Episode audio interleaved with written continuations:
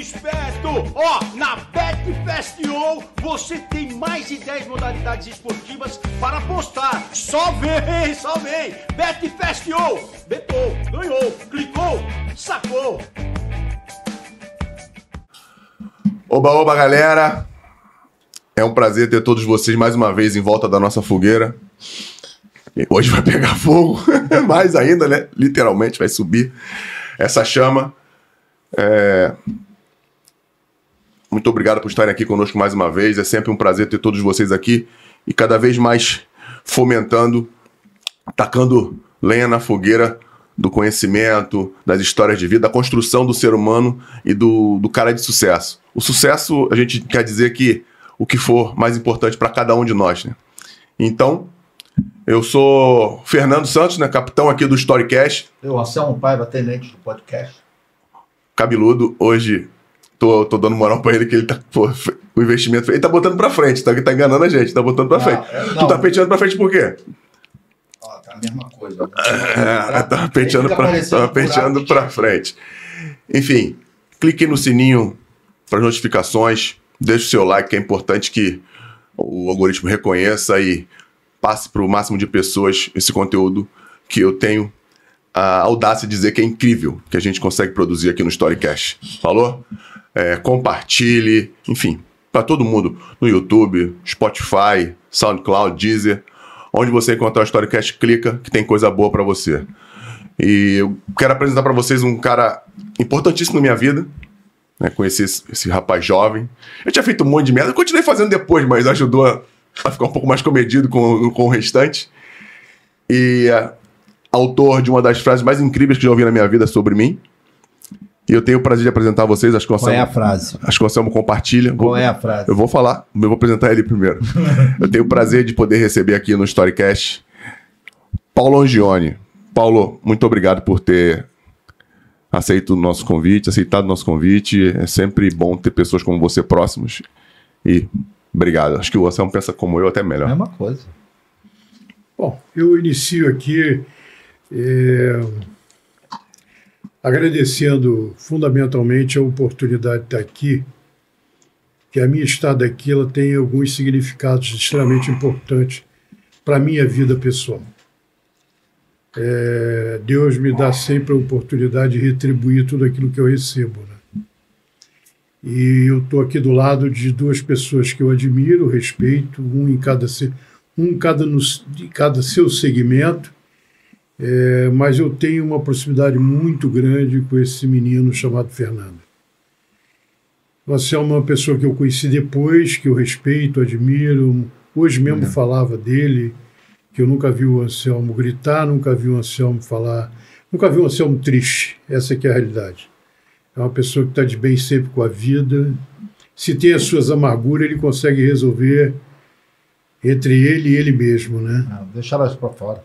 Não, Não vai é? mudar nada. Você não vai passar uma. E o Fernando é o seguinte, o Fernando é talvez o maior simbolismo que eu tenho de um, de um homem que consegue superar coisas que eu acreditava que um homem sozinho não conseguisse superar. E ele consegue. Eu estou aqui muito mais pela gratidão aos dois, que são pessoas que eu respeito, admiro e gosto, que nesse mundo selvagem que a gente vive, é muito difícil a gente ter pessoas tão especiais na nossa relação. E vocês dois fazem parte dessa coisa bonita. E, chorar. e o Fernando é um cara. Não, já tô. O Fernando, o Fernando é uma pessoa que eu conheci, um menino e que soube crescer com todas as suas dificuldades, que não foram poucas e continuam sendo, né? E ele consegue sorrir. Isso para mim não tem preço. E eu estou aqui exatamente por isso. Obrigado. É, eu sou uma pessoa que procuro ser o mais discreto possível. Você- O Anselmo mesmo estava procurando agora dizer para mim que estava procurando algumas coisas minhas que dificilmente ele acha, exatamente porque eu faço é, um ser diferente desse mundo que eu vivo desde que comecei na minha vida profissional. Sou diferente, já fui julgado, já fui execrado, já fui tudo. Mas continuo aí, levando a minha vida com dignidade, sempre com dignidade. Se eu tenho alguma coisa a meu favor, é a minha liberdade de falar o que eu penso, para quem seja, porque eu não tenho nenhuma dificuldade para isso, porque eu preservei sempre a minha dificuldade no mundo onde existe hipocrisia, existe selvageria, existe tudo. E pouca, e pouca dignidade. E eu consegui transitar e continuo andando por esse mundo com a cabeça erguida e com muita dignidade. Então, eu estou aqui por isso. Por vocês me reconhecerem uma pessoa bacana e eu ter a oportunidade de agradecer em ter vocês como amigo Bom, obrigado. e esse menino aí, um- uma pessoa que eu tenho um Ele já carinho. ganhou o dia que tu já chamou ele de menino nas quatro É. vezes. Ele vai acreditar. Eu, um menino que eu tenho um carinho muito especial que transcende a vida humana, é muito mais espiritual até. Obrigado, Paulo. Obrigado mesmo. Já chorei, a galera que tá vendo no Instagram não viu eu chorando. Tá bom, que bom. Que bom, não, putz. Paulo, eu sempre falo, ó, eu fiquei, eu fiquei tão emocionado que eu não falei, eu sempre falo o nome, nome todo do, do convidado. Eu não sabia que seu nome era tão bonito e a descendência também eu nunca imaginei, eu nunca me atentei a isso. A gente- é, o nome do Paulo é Paulo Sérgio Scudieri, é assim que fala? Isso. Angione. Paulo, conta um pouco pra gente. Eu sei onde você começou, mas como você começou? Se tu jogava bola, se você participou de categorias de base, ou se você entrou no futebol por qualquer outro motivo. Conta pra gente o início da tua carreira, por favor. Você que a carreira é muito longeva, não dá pra gente falar aqui em uma hora e pouco, duas horas, tudo que aconteceu na sua vida. Mas vamos tentar ver o início, os momentos importantes. Como é que É, começou? eu tenho uma história de vida bonita, mas com muitos percalços, né? É, Percalços até dentro da minha própria família. Então eu fui uma pessoa que cresci convivendo com algumas distorções de, de comportamento familiar, entendeu? E eu cresci nesse mundo também com muita dificuldade. É, eu sou descendente de italiano tanto por parte de mãe como por parte de pai, de pai mais distante, mas de mãe muito próxima. Os pais da minha mãe eram italianos, vieram para o Brasil. E os pais do meu avô também são também descendente italiano, que é o Angione, Scudieri da família da minha mãe. E eu cresci numa dificuldade familiar muito grande, porque meu pai era um funcionário público e os italianos têm um processo assim muito assim é, diferenciado de avaliar, né? A família da minha mãe é uma família de, era de 11 irmãos, quatro mulheres e 11 e, e sete homens, e as mulheres eram mulheres escolhidas pela, pela matriarca, que era minha avó, como pessoas especiais na família e que precisavam casar com pessoas de um nível grande, entendeu? E minha mãe casou com um funcionário público. E durante muito tempo eu fui bem, bem distinguido na casa da minha avó, enquanto que os meus primos tinham coisas melhores. Meu pai me deixava na porta da casa da minha avó, ele não tinha consentimento para entrar. Então eu vivi muito isso, isso me ajudou muito.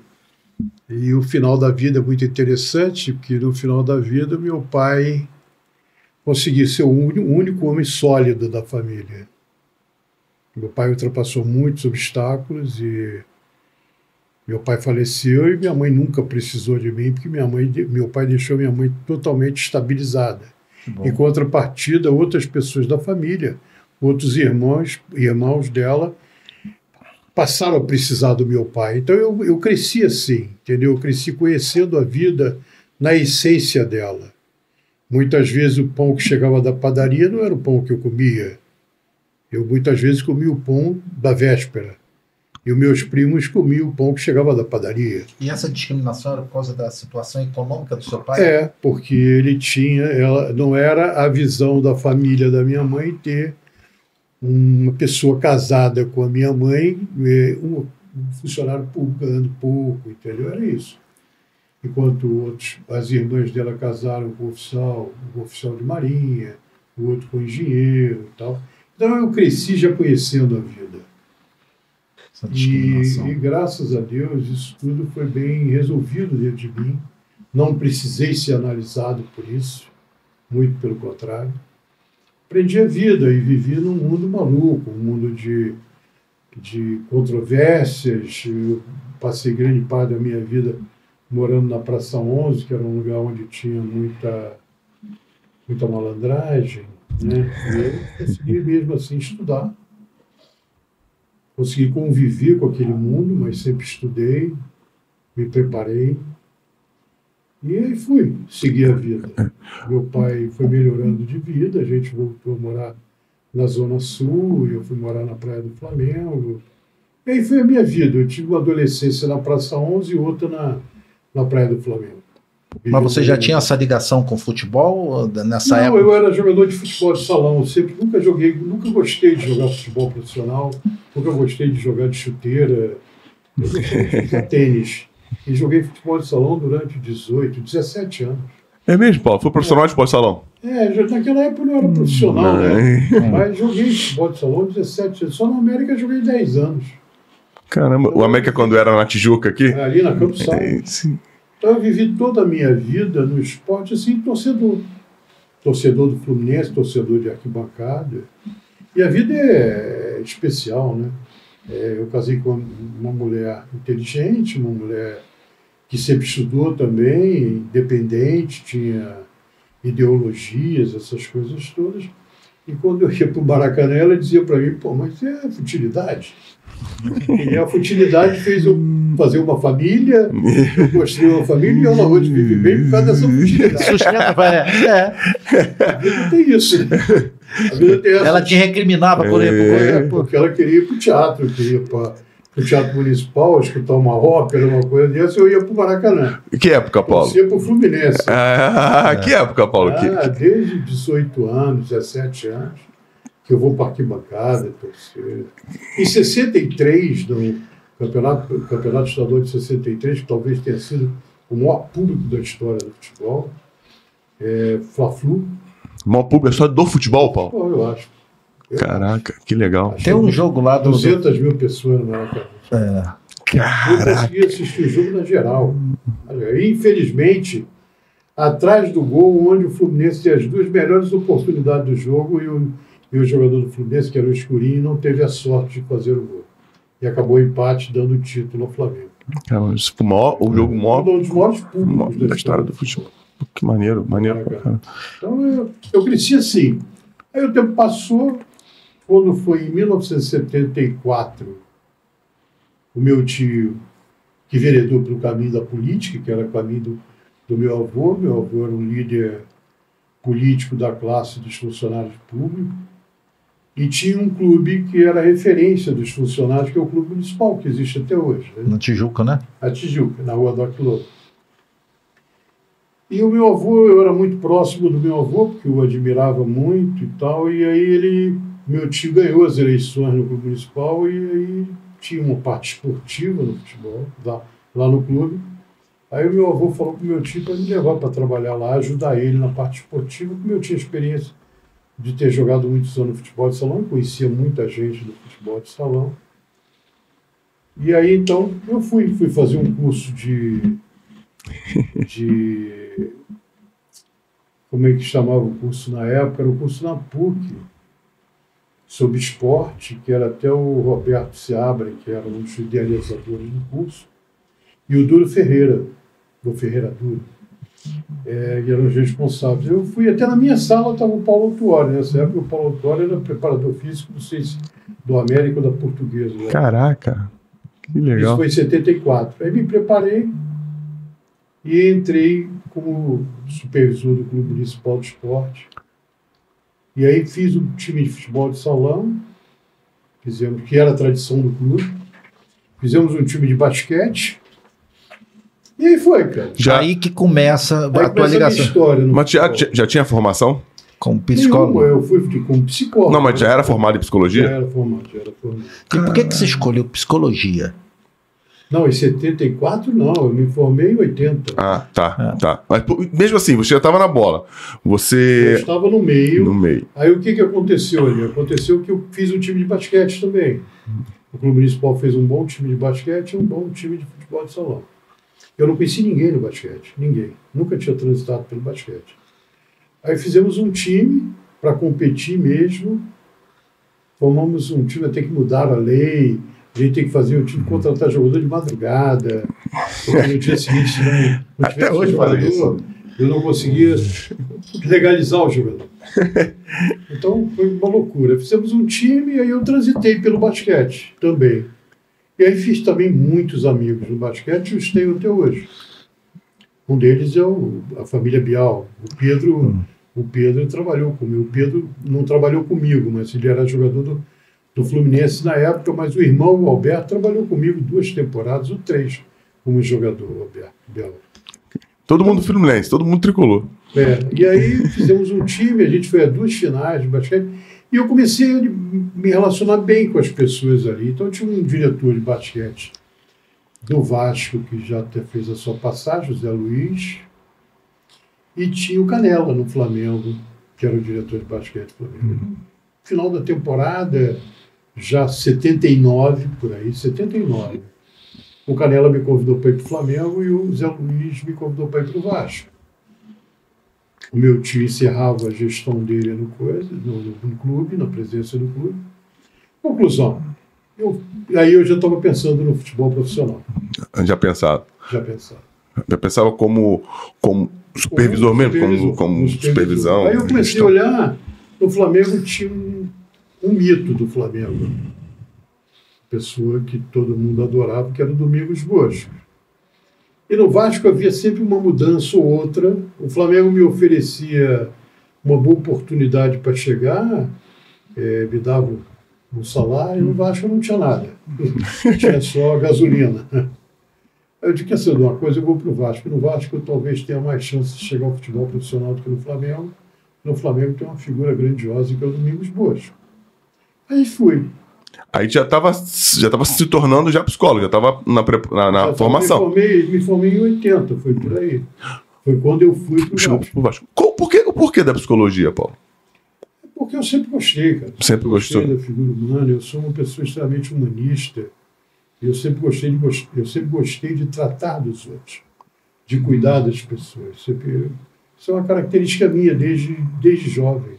Entendi. Menino. Legal pra Eu caralho. sempre fui de, de acolher. Eh, Eu acho que se eu fosse elevar o meu lado espiritual, eu poderia ser um, um bom espiritualista, porque eu tenho um sensitivo muito grande e tenho o lado humano de abraçar, de acolher, muito forte dentro de mim, muito forte. E aí fui para o Vasco e aí com- aco- a- acontecem coincidências, né? Eu cheguei no Vasco em 80, quando foi 81, o Vasco contratou um gerente de futebol. E por acaso esse gerente que o Vasco contratou, ele era um ex-goleiro do Vasco, Humberto Torgado. E por acaso ele tinha sido inspetor do Colégio Pedro II, no qual eu estudei. Aí um dia eu cruzo com ele. Me olhou e disse, você não, Paulo, eu estou fazendo aqui. Eu disse, ó, eu trabalho aqui. Estou trabalhando na. Hoje estou na base. Aí eu já estava na base do Vasco. Tinha cinco meses que eu estava na base do Vasco. Eu tinha saído do esporte, do futebol de salão. E o basquete fui convidado para trabalhar na base. Aí disse, pô, cara, tu quer trabalhar comigo aqui no futebol profissional, não? Era tudo que você queria escutar. O meu objetivo já de muito tempo, por isso eu estou aqui. Aí ele me convidou para ir lá, ele eh, passou a ter muita dificuldade, ele passou a ter muita dificuldade e tal. Acabou um ano depois saindo, e eu passei a assumir esse espaço e estou até hoje aí, rodando na vida aí do O futebol. Paulo Ribeiro teve aqui, falou que você o admitiu lá no Vasco. Quem? O Paulo Ribeiro, psicólogo. Paulo Ribeiro. Paulo Foi Ribeiro. o momento que foi contratado uma pessoa especial também, a Cláudia Belo, esposa do Bira Belo, que é jogador de basquete, Sim. Comentarista do Sport TV durante muito tempo. E meu professor da faculdade. É, e a Cláudia, a esposa dele, eu convidei ela para trabalhar no Vasco. Ela levou o Paulo Ribeiro e outros psicólogos para lá. É, não, falou, falou bem de você. E esse início de trabalho no Vasco, isso é em 80, né? Em 80, 81. 81 já tinha, Ro- 80 por 80. já tinha Roberto Dinamite, não é isso? Já, Já, já tinha o Roberto. já tinha o Roberto Dinamite como o cara do Vasco. É, e você era um cara jovem ainda também, né? Tinha 30, É, 31. é isso aí. Era um cara jovem, enfim, no meio desses caras. Nesse início, a realidade é totalmente diferente do que é hoje, né? e, li- e tu já tinha essa essa finesse, né, vamos dizer assim, para quem te conhece há muito tempo, para lidar com os caras, com a, com a malandragem do, do- da, da época. minha- minha- eu fui. Você nunca consegue chegar a lugar nenhum sem ser ajudado. Sim. É, Não é só a tua competência, a tua sorte, o que seja. Mas tem que pedir ajuda. E o Roberto é um cara que me ajudou muito, porque ele era um ídolo do Vasco, e todas as propostas que eu levava, ele, ele dava a anuência dele, e isso me fortaleceu durante muito tempo, porque eu tinha sempre a aprovação dele, e eu sou grato a ele até hoje, por tudo que, eu, que ele fez por mim na época. E trabalhei com o Roberto durante muito tempo no Vasco. Naquela época você trabalhava com jogadores de 10 anos. Eu trabalhei com a Cássio goleiro, eu trabalhei 14 anos no Vasco. Eu acho que eu trabalhei 10, 11 anos com a Cássio. E com outros. Que lá vi de algumas gerações crescerem dentro do Vasco. Três ou quatro gerações se passaram comigo lá no Vasco. 14 anos direto no Vasco. É, o Sorato também veio aqui naquele título de 89. O Bismarck, o William. Isso, isso foi a última geração que eu trabalhei. Ah, Essa e foi foi, foi, o final, foi o E finalzinho. depois eu saí, eu saí em 93 do Vasco no Flamengo e essa foi a última geração que eu vi crescer no Vasco. Então tu tem esse aquele. Mas eu tenho pessoas antes, o Hernani, por exemplo, que é um grande amigo meu, Hernani, Sim. é de uma geração logo no início, quando eu cheguei. Hernani, Oliveira, Pituca, Giovanni. Essa galera toda foi talvez a primeira geração que eu trabalhei. Depois veio a 14 geração do anos. Mazinho, do Romário, do Lira. Caraca. Eram muito. Eu passei por quatro gerações no Vasco. E grandes jogadores, diga-se e você ficar no Vasco 14 anos, com troca de presidente, dessa coisa toda, né? É, fiquei 14 anos. Isso é uma coisa difícil, né? difícil. É. Mesmo Vasco, naquela época. Eh, tive uma mudança de governança no Vasco depois de, de uma década do Agatino como presidente. Eu cheguei no Vasco com Alberto Pires Ribeiro. Trabalhei com, com Calçada como vice-presidente, depois dois mandatos do Calçada de presidente. Que aí Caramba. foi, foi aí que começa a Não, história do depois- Eurico. depois quando- o Eurico veio em 86 de uma pacificação do Vasco como presidente do futebol, né? É, agora o Aí Eu vice-presidente. trabalhei com o Eurico de 86 a 93, foi quando eu saí. Caramba. O, o Só Eurico. Eu saí pro arquirrival, né? É verdade, saiu pro Saiu. Flamengo. Saiu uma. Foi, foi direto você? Foi, recebeu uma proposta e saiu direto pro Ah, Flamengo? eu, eu- eu, durante esse período no Vasco, eu tinha recebido algumas propostas para sair. E do Flamengo tinha sido a segunda. Eu tinha tido uma primeira que eu não tinha a menor condição de sair. Na segunda me balançou bastante, porque eu achava que eu já estava no momento de eu sair para poder me reciclar melhor. Né? Para que eu pudesse ter uma vida mais longa no futebol. Né? E aí, mas mesmo assim demorei um mês para decidir. Um mês. Imagino, eu tinha muitos vínculos no Vasco, de relacionamento, de amizade. Então era muito difícil, né, para mim. Mas demorei um mês, cara. E, Acredito, deve ter sido difícil pra proposta caramba. era 17 vezes maior do que o que eu recebi. e eu fiquei um mês Des- para poder seguir. 17 vezes maior, só pra ter uma ideia. Não, do- do- não é nem pelo, pelo, pelo 17, pelo que representava tá, Qua- continuar naquele quase lugar ali, né? Uma vez por cada ano que ele ficou no Vasco. É, quase, isso. quase. E você sempre tem pessoas, né, cara, que te, te acolhem de uma forma diferente, né?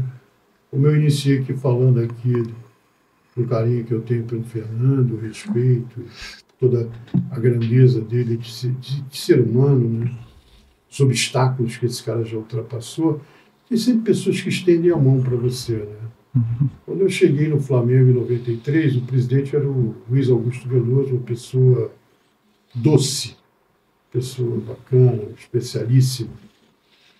E eu recebi um apoio muito grande, uma pessoa que até hoje eu tenho muita saudade, que era o senhor Renato Noval, pai do, do Noval. Do Noval, Pai tá O pai dele me acolheu de uma forma muito bonita. cara. Às vezes tinha treino que eu estava sentado no banco de reserva assistindo treino, e uma galerinha atrás aqui me chamando de Vascaíno, ele vinha sentava do meu lado. E ele era uma figura importantíssima no Flamengo, entendeu? Da época da primeira revolução do Flamengo. Entendeu? O cara especialista, então um cara que me abraçou. Que, que Bacana, legal. né? O Luiz, da mesma forma. E, E muitas pessoas da direção do Luiz, que eram jovens na época, é, fez de mim bons amigos, eu fiz deles bons amigos. Bom. Então, uma passagem bacana também. É, depois veio o Kleber, Kleber veio o Mário, campeão. 90... Ah, pô, tu tava lá em 94, 95, eu, né? É, então, 94. Eu Não, é, Cheguei em 93. É, né? o Mário 90 chegou em 94 para 95. 95. Isso, isso, isso. Eu estava lá. Eu, eu, eu convivi com o Romário também a vida toda. É verdade, na base. Eu, eu conheci o Romário com 15 anos de idade Vasco. Então eu tenho uma história assim longa. Né? Não, e tava passando E aí- aqui agora. Um, desculpa, pode interromper. Um, um, tava passando aqui no YouTube, a gente tava vendo. E Eu vi Patrick. um pedaço, um né? documentário dele, falando dele. E, do... e o Romário já era desse jeito, jovem. Eu conheci o Romário de uma forma inusitada. Um dia eu cheguei no Vasco e soube que, naquela época, na época de hoje, né, que tinha um jogador lá do juvenil que tinha sido suspenso com um mês sem poder entrar no clube. Foi assim que eu conheci ele, eu fiquei curioso de saber quem era. E o que que tinha feito? Aí eu mandei chamar ele.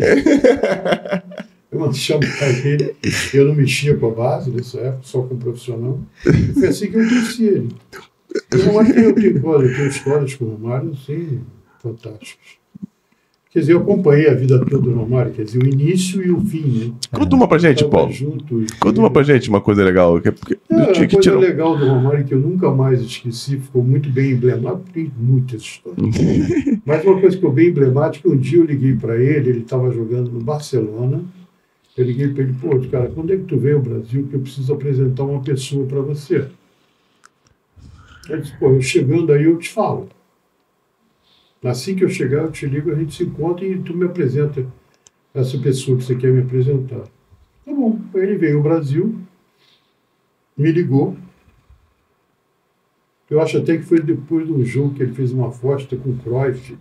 Se ele fizesse dois gols, que o Cruyff liberasse. Acho que fez três. Ele- é, é isso aí. É isso aí. De Madrid, alguma coisa assim. É isso sim, verdade, tem essa história. Aí ele veio ao Brasil, me ligou, eu peguei a pessoa e fui com ele encontrar. Aí ele disse, ó, cara, esse cara é muito parecido contigo. O, o jeito, a forma de se comportar, às vezes rebelde, às vezes doce e tal. E eu queria que você conhecesse e passasse um pouco da tua experiência. Aí Ele disse, disse para a pessoa, cara, é o seguinte, eu acho que você não deu a fazer nada que eu fiz. Porque eu dei sorte. Não sei se você vai ter a mesma sorte que eu. Essa figura é do Edmundo. E os dois deram sorte. E os dois deram sorte pra caralho. Cada um do, do seu jeito Então, doido. Então o Romário tem essas tiradas assim. É, e esse foi muito emblemático, que foi para mim muito legal. Uma outra passagem legal que eu tenho também, que foi muito marcada, foi com o Roberto.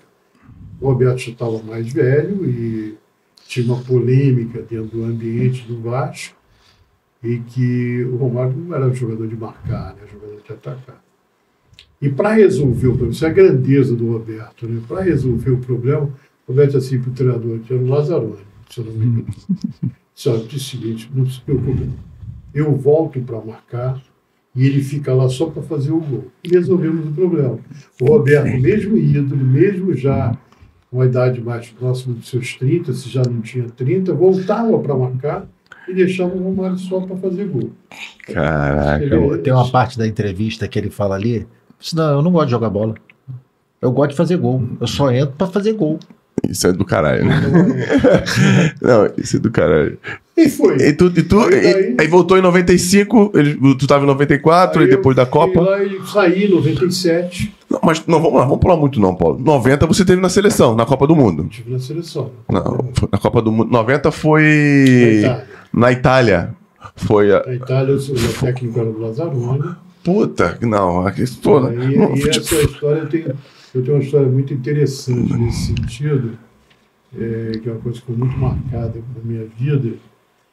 Como eu disse anteriormente, eu tenho um sensitivo muito apurado. Né? Então, na- já na, na, na fase classificatória para a Copa do Mundo, disputando as eliminatórias para a Copa do Mundo e disputando a Copa América, tiveram alguns problemas na seleção.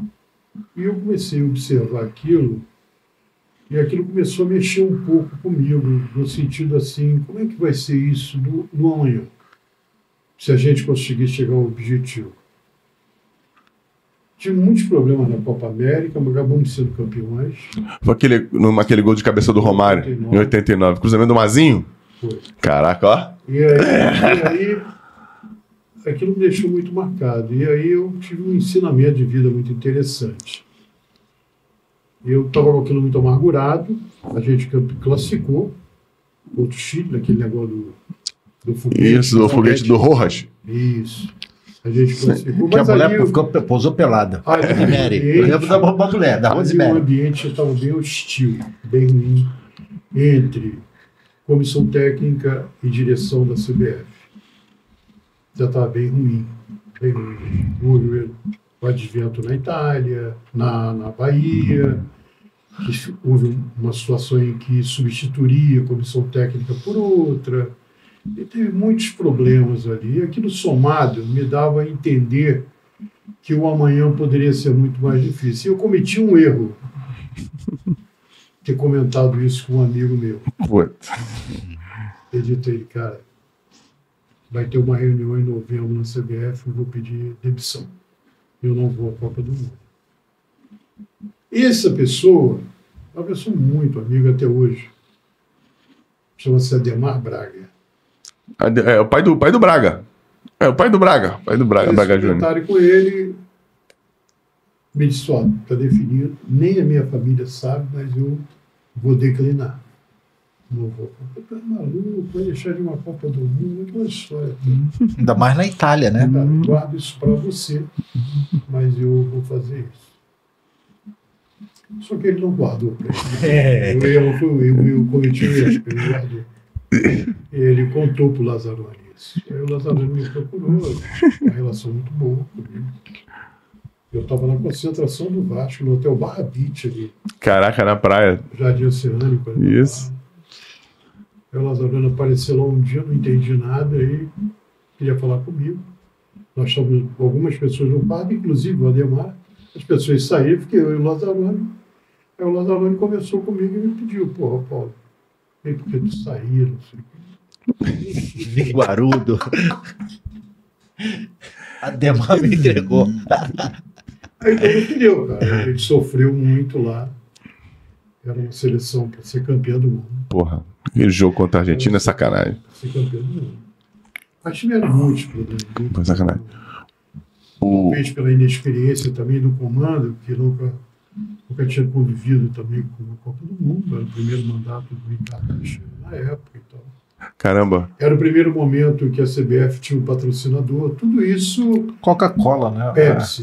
Pepsi. Pepsi. Tudo Pepsi, eu lembro. Tudo lembro. isso gerou confusão.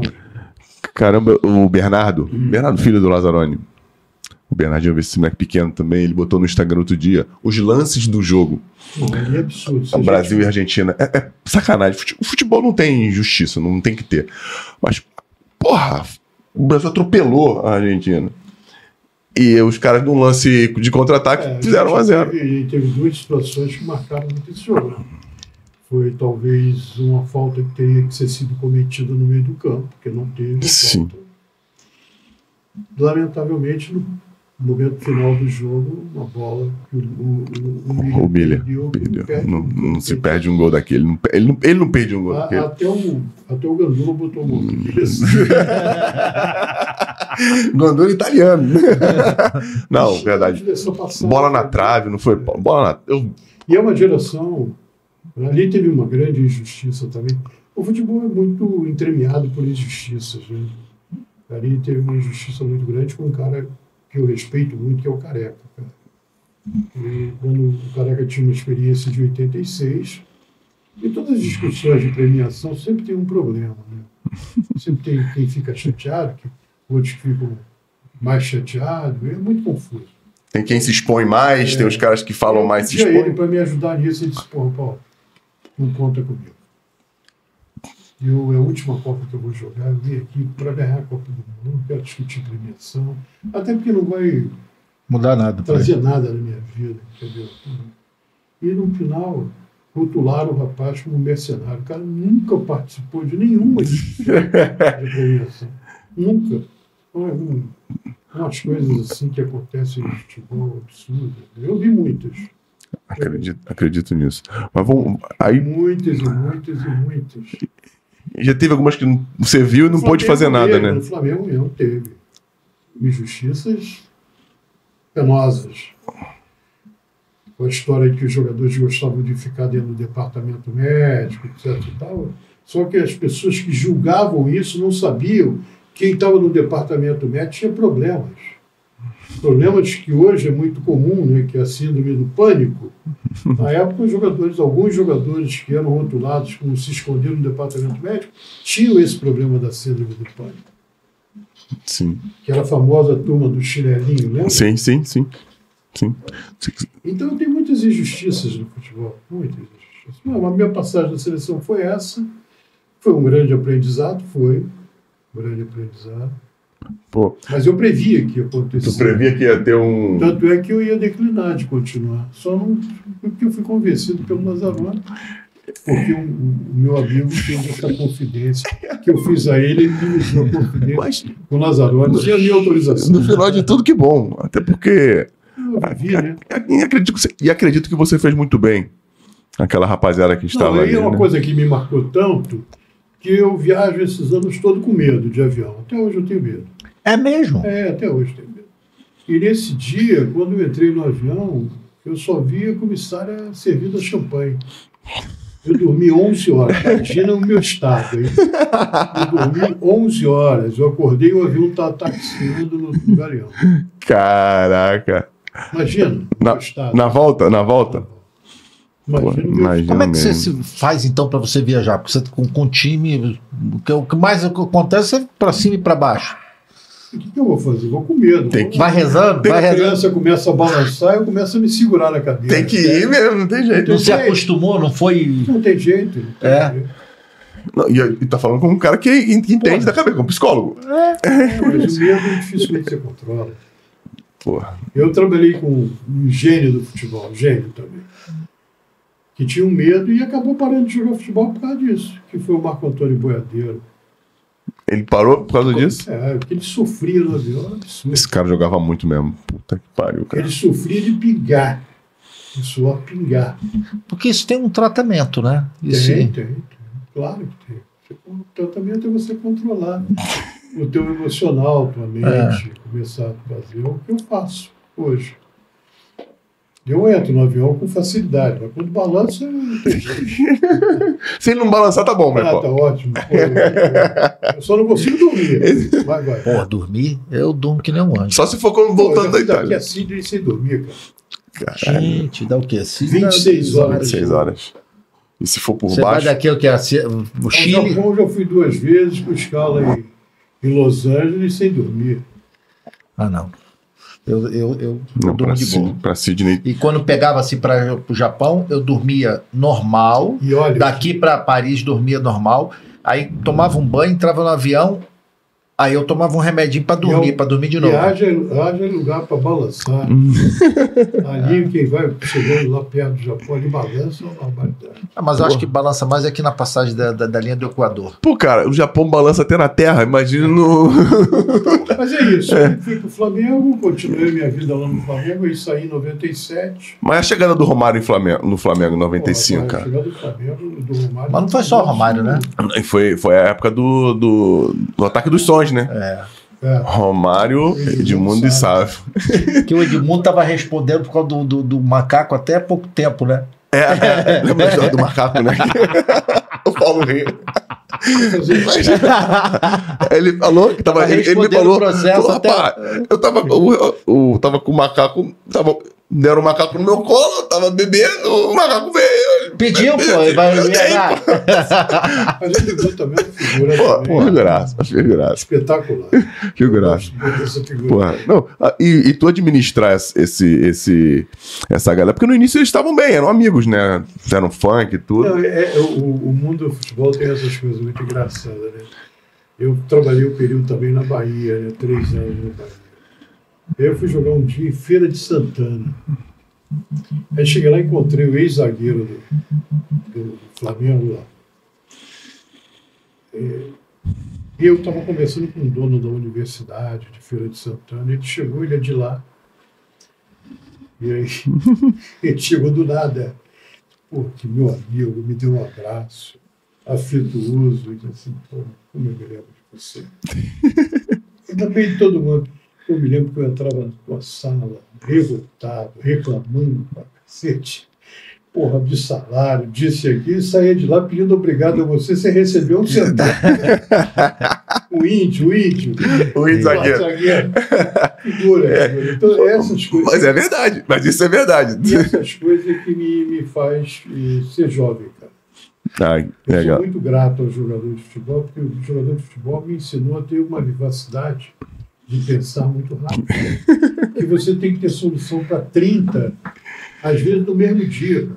Mas, não ô, Paulo, o tu não acha que para o cara ser é, diretor executivo tinha que ter o pré-requisito de fazer psicologia primeiro, para administrar Não. essas cabeças de Não doido? sei. É. Pô, mas eu acho que a psicologia deve ter te ajudado, né? Paulo, E é um dos sucessos, aí eu estou É. cortando o caminho, porque É. eu aproveitando não, vamos, vamos balançar, vamos balançar. É o sucesso do, do Fluminense, cara. O sucesso do Fluminense está aí. Tem o Mário, presidente do escolado clube, também, que né? é uma pessoa extremamente humana, Isso. generosa inteligente. Ah. Mas ele tem esses dois requisitos que são muito importantes para um homem viver num mundo coletivo. É a generosidade e a, e a humildade de estender a mão sempre para o próximo. Característica do Mário, fora o lado da inteligência dele, do conhecimento que ele tem de futebol adquirido Ao longo do- é. por muitos anos, entendeu? Desde a época de estagiário, como, como advogado do clube. Eu tenho um carinho muito grande pelo Mário e grande parte do sucesso que o Fluminense vem alcançando passa por ele de uma forma muito clara, muito clara. E tem a sorte de ter o Fernando como treinador que é humano como a gente, entendeu? Que é psicólogo também, né? É psicólogo, é humano, é um cara muito humano, que tem prazer de estender a mão, de ajudar, de construir. O Fernando é inspiração, é, como eu poderia dizer, é imposição de trabalho e construção de pessoas. O Fernando é essas três coisas. Ele é a inspiração, a transpiração e a construção de pessoas. Pô, O Fernando aí então junta essas pessoas, dá um, um bom, uma boa sintonia. Dá uma energia boa. De muita harmonia, de muito respeito, isso talvez seja o motivo pela qual a gente consegue chegar onde a gente está Que chegando. vocês fizeram uma campanha ano passado muito boa. Muito bom. Muito Pelas dificuldades que vocês enfrentam, que a gente sabe. O campeonato de pontos corrida é reposição, né? ainda mais disputando duas, três competições. Se você não tem reposição, fica muito difícil você alcançar alguma coisa. Então, para alcançar o que você alcançou, você tem que ter muita tenacidade e muita sintonia. A vaidade fica muito distante de tudo ali. Ali o que tem é sintonia, é compreensão um do outro, saber compensar o outro quando o outro não está tão bem e tal, que são as lideranças. Né? legal. A gente pegou um grupo também muito bom, o ambiente no Fluminense é extremamente salutar. Que bom. Os jogadores, a relação. Então, esse ano, agora com esses reforços aí, É, promete. eu não tenho dúvida que nossa responsabilidade aumentou muito também. né? Mas ele está conseguindo aí ter um, um, bom, um bom ingrediente para fazer um bom time. Eu estava falando com o Fernando agora quando vim para cá, no telefone, eu tive a manhã toda com o Mário, e agora eu estive conversando com o Fernando para vir para cá, e ele estava dizendo uma coisa para mim que é muita verdade. Ele disse Paulo, é, contratação a gente tem que ter, não tem que ter pressa. A gente tem que ter probabilidade muito grande de acerto. Errar numa contratação é muito ruim. Então a gente, com calma, a gente vai achando nossos caminhos. Ele está certíssimo, certíssimo. É o que o Mário pensa também, nada de precipitação, nada de agonia. Vamos fazer as coisas com calma. Você tem uma competição que é o Carioca, que é a primeira de vocês, né? É, Que normalmente já é um, um laboratório Né? Porque a competição mais importante de vocês é, é o Campeonato Brasileiro e a Não, Libertadores. O mais importante hoje é a Libertadores. O Libertadores, né? Um peso muito grande. E o Campeonato Brasileiro, que esse ano ficou muito mais difícil. Né? Porque esse ano, É. três grandes marcas, quatro grandes marcas voltaram. Né? Voltaram com força, O né? Grêmio, né? voltou o Bahia com uma nova versão. Né? Voltou o Botafogo e voltou o Vasco. Cruzeiro. O Cruzeiro. Quatro boas camisas. Isso aí. Isso aí. Isso aí. Pegar fogo. Paulo, tu falou uma coisa de solução. Você falou que o, o cara na tua posição tem que ter 30 soluções diferentes, às vezes, no mesmo dia para os atletas. Tem alguma solução pitoresca que já teve, ter, já teve que resolver para algum deles que possa ser falada, é claro? Uma coisa. pi- É, tem uma situação que marcou. é legal dizer pra, pra galera, pitoresco, pitoresco é algo que deva ser contado, não é nada pejorativo. É bom explicar pra galera que a gente fala a palavra pitoresco, acha que é alguma coisa louca. ela se torna pitoresca não tinha solução. Quando eu estava trabalhando no Vasco, num ano difícil, e a gente fazia uma pré-temporada em Vassouras. E eu saí de Vassouras por volta de 5 horas da manhã para vir para o Rio para buscar uma solução. Quando fui Aí eu fui direto pro Vasco. Eu estava 15 dias, 10 dias fora de casa. E eu fui pro Vasco, eu fui direto pro Vasco para conversar com o presidente, não consegui achar. Procurava, procurava, não achava. Os salários estavam atrasados, o jogador em pré-temporada, distante da família, sempre fica mais aflorado, né? Porque estão juntos ali, a conspiração aumenta? Aumenta. e aí, quando foi 11h30, eu recebi uma ligação de um médico do Vasco, que estava lá, em Vasco de São Paulo. Os jogadores vão entrar em greve. Eita. E nessa época, o futebol do Rio tinha uma rádio, que era a Rádio Nacional, tinha um programa meio- meio-dia, que era uma audiência, né?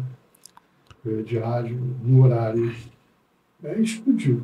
Eu não tinha solução nenhuma. Mas soltaram na rádio isso? Lamentavelmente, o Roberto não estava lá. Se estivesse, me ajudaria. Ele estava no Rio, porque ele estava machucado, estava fazendo tratamento. E eu, sem nenhuma solução, voltei. Falar, sem solução nenhuma. Eu consegui falar com o presidente e voltei para lá. Eu já cheguei lá no, às seis horas. Todo mundo esperando. Claro, pô, conheço. Aí Todo mundo Fui esperando. direto para o restaurante, que era serviço de buffet. Estavam montando o buffet para o jantar. Fui Direto não tinha almoçado. Tinha de ônibus, voltar de ônibus. De Não, ônibus. não foi de carro, não? Não era. De, de ônibus. A cara do na, na, rodoviária e fui lá para o hotel. Hotel Mara, de Vassoura. Aí cheguei, sentei e eu olho, vem dois jogadores na minha direção. Um era o Ivan, zagueiro, e o outro falecido Daniel Gonçalves. Aí quando chega, disse, mas olha, desculpa, mas não vou falar com vocês. Eu amo os jogadores, levo lá para o auditório, eu para do hotel, né? eu vou conversar com vocês lá. E aí, jantei lá, eu tinha que comer, jantei, levantei e fui lá, os jogadores já estavam lá, cheguei lá e comecei a falar.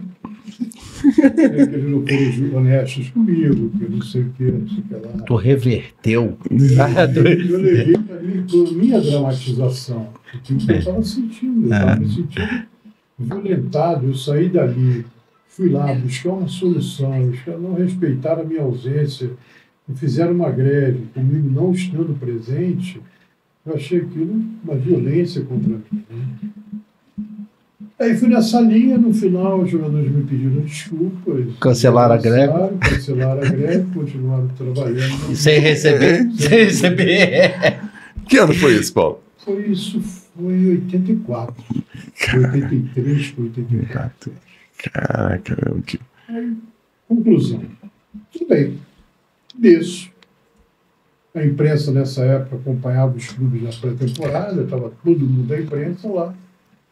Aí começaram fazendo perguntas, né? E eu respondendo com todas as perguntas naturais, algumas até me espantando, né? Porque, porra, coisa que eu discuti lá dentro, Porra, Já estavam sabendo? Já, já estava sabendo. já. É assim, futebol é um, um minuto. Não, mas foi mais engraçado de tudo. E ali eu estava iniciando a minha vida no futebol, tinha três anos ali, profissional. Foi aí que eu comecei a ganhar um prestígio razoável de respeito da imprensa. Eles ouviram tudo, todas as nossas conversas, eles encontraram um meio de ouvir a nossa conversa por algum caminho que eles encontraram ali, por algumas salas e tal. Ouviram tudo o que aconteceu. Então, como foi, foi até um dado positivo para mim, né? É. eu acabei tendo sucesso na minha discussão com os jogadores, a greve terminou, sem uma solução, e eles tinham ouvido tudo. Então, Caraca. Foi um dado pitoresco. Isso aí. Eu não tinha solução, resolvi o problema da greve, e eu tive o privilégio das pessoas terem conhecimento de tudo que foi discutido lá. É, pô, se tivesse dado tão certo, nem tinha, nem, nem tinha pego. É. Bem pitoresco. Muito pitoresco, claro que merece ser Ainda contado. passeando de ônibus. É, da Deu, Serra das deu, Araras, deu uma olhada, deu olhadinha. Ficou Deu duas- uma olhada de ônibus. o dia inteiro esperando em São Januário o presidente chegar. E aí eu tive uma passagem para o Flamengo, e depois eu, do Flamengo, eu saí do Flamengo, eu fui, tive no Fluminense em 2000. Né? Mas tu teve, teve no na Parmalat antes, não foi? Quando eu saí do Flamengo em 97, 97, eu sou dado pitoresco, Outro, vambora. bem pitoresco. Então, Por favor. Reunião na presidência, eh, reeleição do Kleber Leite. E aí me chamam na presidência, Plínio, Michel Assef e o Kleber. Ele tinha sido campeão estadual 2006, 96. 96. 96. E aí o Kleber disse, pô, Paulo, a gente vai trocar, vai ter que tentar, treinador e tal. Vamos trocar, cara, tem um diagnóstico todo, nossa possibilidade de ter sucesso no Campeonato Brasileiro é grande. Naquela época se jogava o brasileiro antes do estadual. Que era o início ano. Entendi. Quem era o treinador? Era o Joel. Ah, o.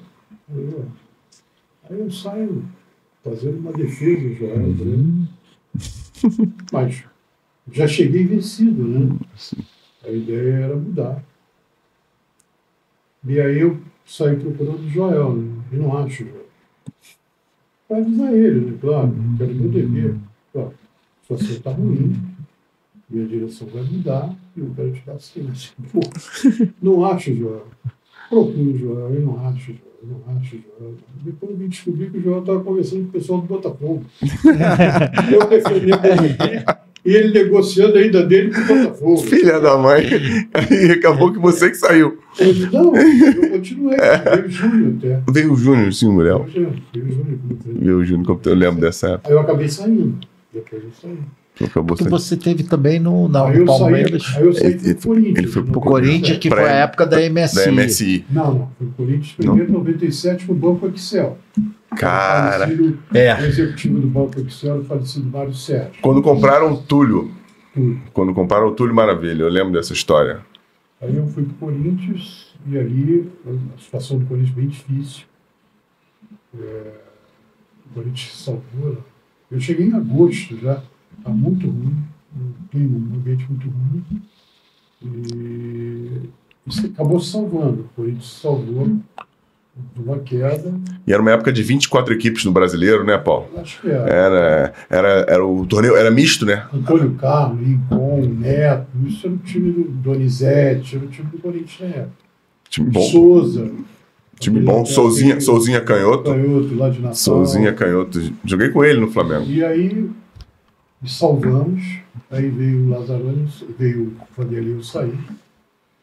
Eu saí em janeiro já de 2000, 98. 97, 97 para 98. Aí saí, vim para o Rio novamente e um dia recebi a ligação do presidente da Parmalat. Aí eu fui para a Parmalat, 98. Essa história é legal. Aí fiquei 98, 99 e 2000. Quando a Parmalat encerrou a sua estada no futebol. né? Que foi um momento É. gigante do, do É, foi um momento campeão da Libertadores, né? Foi, Filipão. Não, um time absurdo, né? Time. Time Não, muito bom. não time absurdo. A E- Parmalat tinha já tido montado um time muito bom antes. isso, 92, 93, não foi? Foi Edmundo, uma. E, pô, Mazinho. Mazinho, Edilson. É, pô, ma- pô, time bom. Aí eu fui já no momento que a Parmalat já estava com as torneiras fechadas, que já imaginava sair do futebol. Paulo, mas é um momento legal, porque é o momento de uma empresa, né, de um, É, de um Uma CNPJ, experiência boa, porque eu nunca Isso. trabalhado. para gerir o futebol É, de, eu de uma forma mais olhar- profissional, né? Eu já tinha 19 anos de futebol. Eu já achava, eu me achava um bom conhecedor de futebol, do mundo do futebol. Quando eu me vi fora dele, estando dentro como homem da empresa, eu vi que eu estava muito longe de achar que eu conhecia alguma coisa. Ali eu conheci realmente futebol, porque ali dava para você olhar a periferia do futebol, o que acontece em torno do futebol. Pelo futebol clube. Isso é legal. E o que, que você viu, Paulo? Conta pra Ah, gente um pouquinho, algumas coisas interessantes. Porque Muita enquanto coisa. você estava dentro ali do. É, do olha sistema. de uma forma, Isso. e quando você está do lado de fora, você vê todos os movimentos eh, do interesse do futebol, do interesse do negócio do futebol, como eles se dão, como funciona a conduta das pessoas, como elas trabalham, como elas se articulam por trás. Ali eu passei a ter um conhecimento mais amplo do futebol e, e me vi que entendi que eu estava totalmente enganado em achar que eu, dentro de um clube, podia conhecer o futebol. Não. Caraca. Vim conhecer um pouco mais o futebol do lado de fora ali. Estando dentro, mas. Porque na época do Corinthians, que tinha o Banco Excel, era Não. só o patrocínio, ele não interferia Não, em nada. Interferia. Interferia. Interferia sim, interferia sim. Interferia sim. Mas ele trabalhava pro Corinthians, Mas não trabalhava pro Eu era Excel. funcionário do Corinthians. Uhum. Isso. Eu era do Corinthians na época. No- Em um determinado momento até me chamaram, a direção do Corinthians, para fazer uma divisão do meu salário, que não era nada extraordinário. Eu nunca ganhei salários astronômicos. E aí eu disse, desde que eu continue com a minha independência, tudo bem. Aí fui lá no banco conversar com, o vice- com o diretor lá, que era o Mário, disse, ó, Mário, tudo bem. Vocês têm interesse em pagar parte do meu salário, ok ajuda o Corinthians, mas eu quero dizer para você que a minha independência está mantida. Eu sou Corinthians, eu não sou Banco Excel, eu sou Corinthians. Entendi. E assim foi. Aí no final a coisa não andou, né, porque eu tive que sair. Com a chegada do, do Vanderlei, eu tive que sair. E aí, que era uma das exigências dele, É mesmo, entrar Paulo? e eu saí. E eu saí. Pô. E aí vim para o Rio. Que foi bom. É aquilo que eu digo sempre. Eu sou sempre ajudado por uma. Por Deus, com certeza. Porque sempre acontecem coisas boas na minha vida. Eu saí de lá e um mês depois o presidente da Parmalat me ligou. Eu fui a São Paulo e acertei a minha, a minha ida para a Parmalat. Entrei no lugar do outro profissional do vôlei, que primeiro foi o Bruno Oro, depois foi o Paulo Russo. Eu entrei no lugar do Paulo Russo. Fiquei lá e foi talvez os melhores anos da Parmalat, graças a Deus. Pô, Paulo, é, Arce, Roque, Júnior Baiano, Kleber, Kleber, Juninho, lateral, Galeano, é, Rogério, Alex, Alex, Paulo Nunes, Oséias.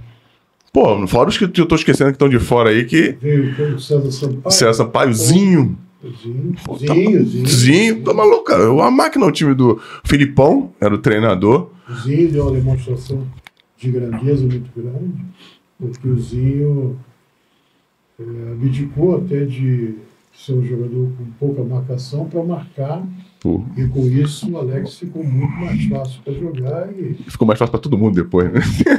aí era brincadeira. Não, é brincadeira. E Você, como. ge- Todo gestor gosta, de- como gestor do negócio, gosta de ver. Foi muito bom, uma, uma passagem assim muito legal. Quanto tempo lá, Paulo? Eu fiquei três anos. Três anos gerindo. Foi quando eu fui eu que comuniquei o Palmeiras da renúncia da Parmalat. Caraca. E, e, tu tá, e você, e você que estava lá na- no dia daquele. No fatídico, na fatídica virada do Vasco. Eu já Pô, tinha Já saído. tinha saído?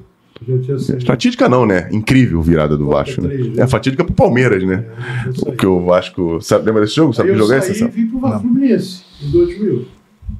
Foi a primeira passagem minha pelo Fluminense. O Fluminense fez um ótimo ano em 2001, se eu não me engano, com o Oswaldo. 2001. Tu tava no Fluminense? No, não, aí eu vou ter que te perguntar. No jogo do. No Carioca, na, na final da Taça Guanabara contra a gente, do pênalti do Cássio com o Murilo. Que, o- que o Cássio bateu o pênalti, o Murilo defendeu, a bola quicou e entrou. Com esse gol, coitado. Ah, sofreu tudo. Eu lembro aquele gol Do Ademar. do, do Ademar. Ele tomou um gol do Ademar, Ademar, um atacante do, do São Caetano. Do Maracanã, do, pô, do contra o Brasiliense, que ele pisou na bola, o cara pegou, tomou a bola. Esse eu não lembro. Caraca, puta. Uma, uma- um gol do Marcos Senna contra o São Caetano em São Caetano. No final do jogo, o cara dá um balão, a bola entra. Puta. Foi ele que o Romário tirou. 46, 46 do segundo tempo. Não sei, acho que não. E foi aquela história que o outro goleiro afrontou, o Romário falou, gostei de você, agora você Não, não, não, não, não, não. Essa história é com o Fernando Henrique. Ah, Essa história é com o Fernando Henrique, que o. Quem falou pra gente aqui? Foi o Toró. Toró. To- Torozinho vem aqui. Toró, tá, pro, pro Bahia. Ele falou, ele falou aqui. Não, você vai falar desse time do- dessa galera do Bahia que o Toró falou, o Barroca falou dessa galera, uma galera impressionante, né? E esse trabalho de 2000, o Fluminense chegou na semifinal do Campeonato Brasileiro. pô. Era para integrar o campeonato. A gente perdeu o jogo contra. Era o jogo único, foi contra o Atlético Paranaense. A gente começou o jogo ganhando de 1x0, gol do Magno Alves. E o Fluminense era um belo time. O Fernando jogava. O Fernando, o Fernando, o Fernando Diniz. Fernando Diniz jogava. E e ele protagonizou, protagonizou uma jogada interessante, que foi um erro do Paulo César, foi pênalti do Fernando, ele não marcou o próximo do jogo. E a gente tomou dois gols assim, que não podia tomar. Um, um grande escorregou, um Sim. zagueiro, e a outra uma saída equivocada de trás, com a participação do Regis, claro. Sim. Ele tomou dois gols. Aí no final do jogo, uma jogada individual do Fernando, pênalti claro, o Paulo César não marcou. E o, o Atlético Paranaense foi campeão. Foi campeão, foi campeão. Do São Caetano. Uma, Lá, uma lá das em- finais mais inesperadas, né? E Xoxa. E também. Foi. É. O Fluminense era para ser campeão brasileiro naquele momento, naquele jogo. Uma pena. É, Time lá, belíssimo, time muito bem dirigido pelo Oswaldo, com a participação do Fábio Maceridiano na preparação física. Fábio Marcelino, porra. Então foi um time bacana. Gente, tu ficou quanto tempo lá, Paulo? O Fluminense eu saí em 2002. Cheguei em 2000 e saí em 2002. Sim. Ah, foi quando eu te Aí conheci. depois eu voltei. Mas você saiu depois do, do, do Carioca, não foi? Foi. Saí Que é o. Aí depois eu 2002. voltei em 2003 pela, Parma, pela, pela Unimed. Aí eu fiquei três meses só. Olhei isso, vou embora. E Quando eu estava o Romário, Edmundo, Roger, Roger, é, Ramon. pô, todo mundo, hoje Oi. tu olhou, tu falou que eu, Mesmo sendo psicólogo, não dava jeito? eu, eu vou acabar me. Engraçado que eu reuni, reuni seis jogadores. O Edvan, o Marcão, Cara, que marca. o Roger, o Ramon, o Romário e o Ed. Acho que eu esqueci de mim. Eu aluguei uma sala ali no Sheraton.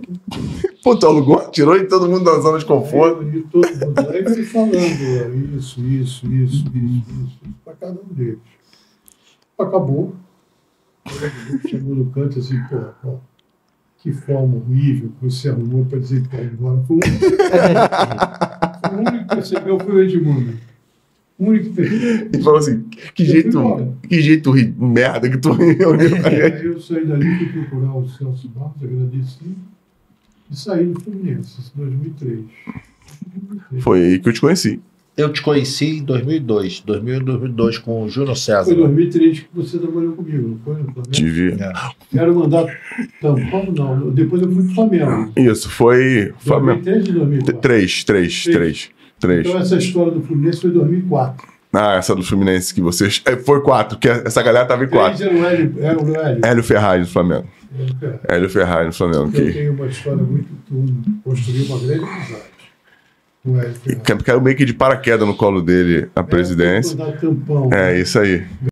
Aqui na Bet Fest se betar já sabe, é fácil, é na hora, é no Pix Fest, é. Fest betou, ganhou, clicou, sacou.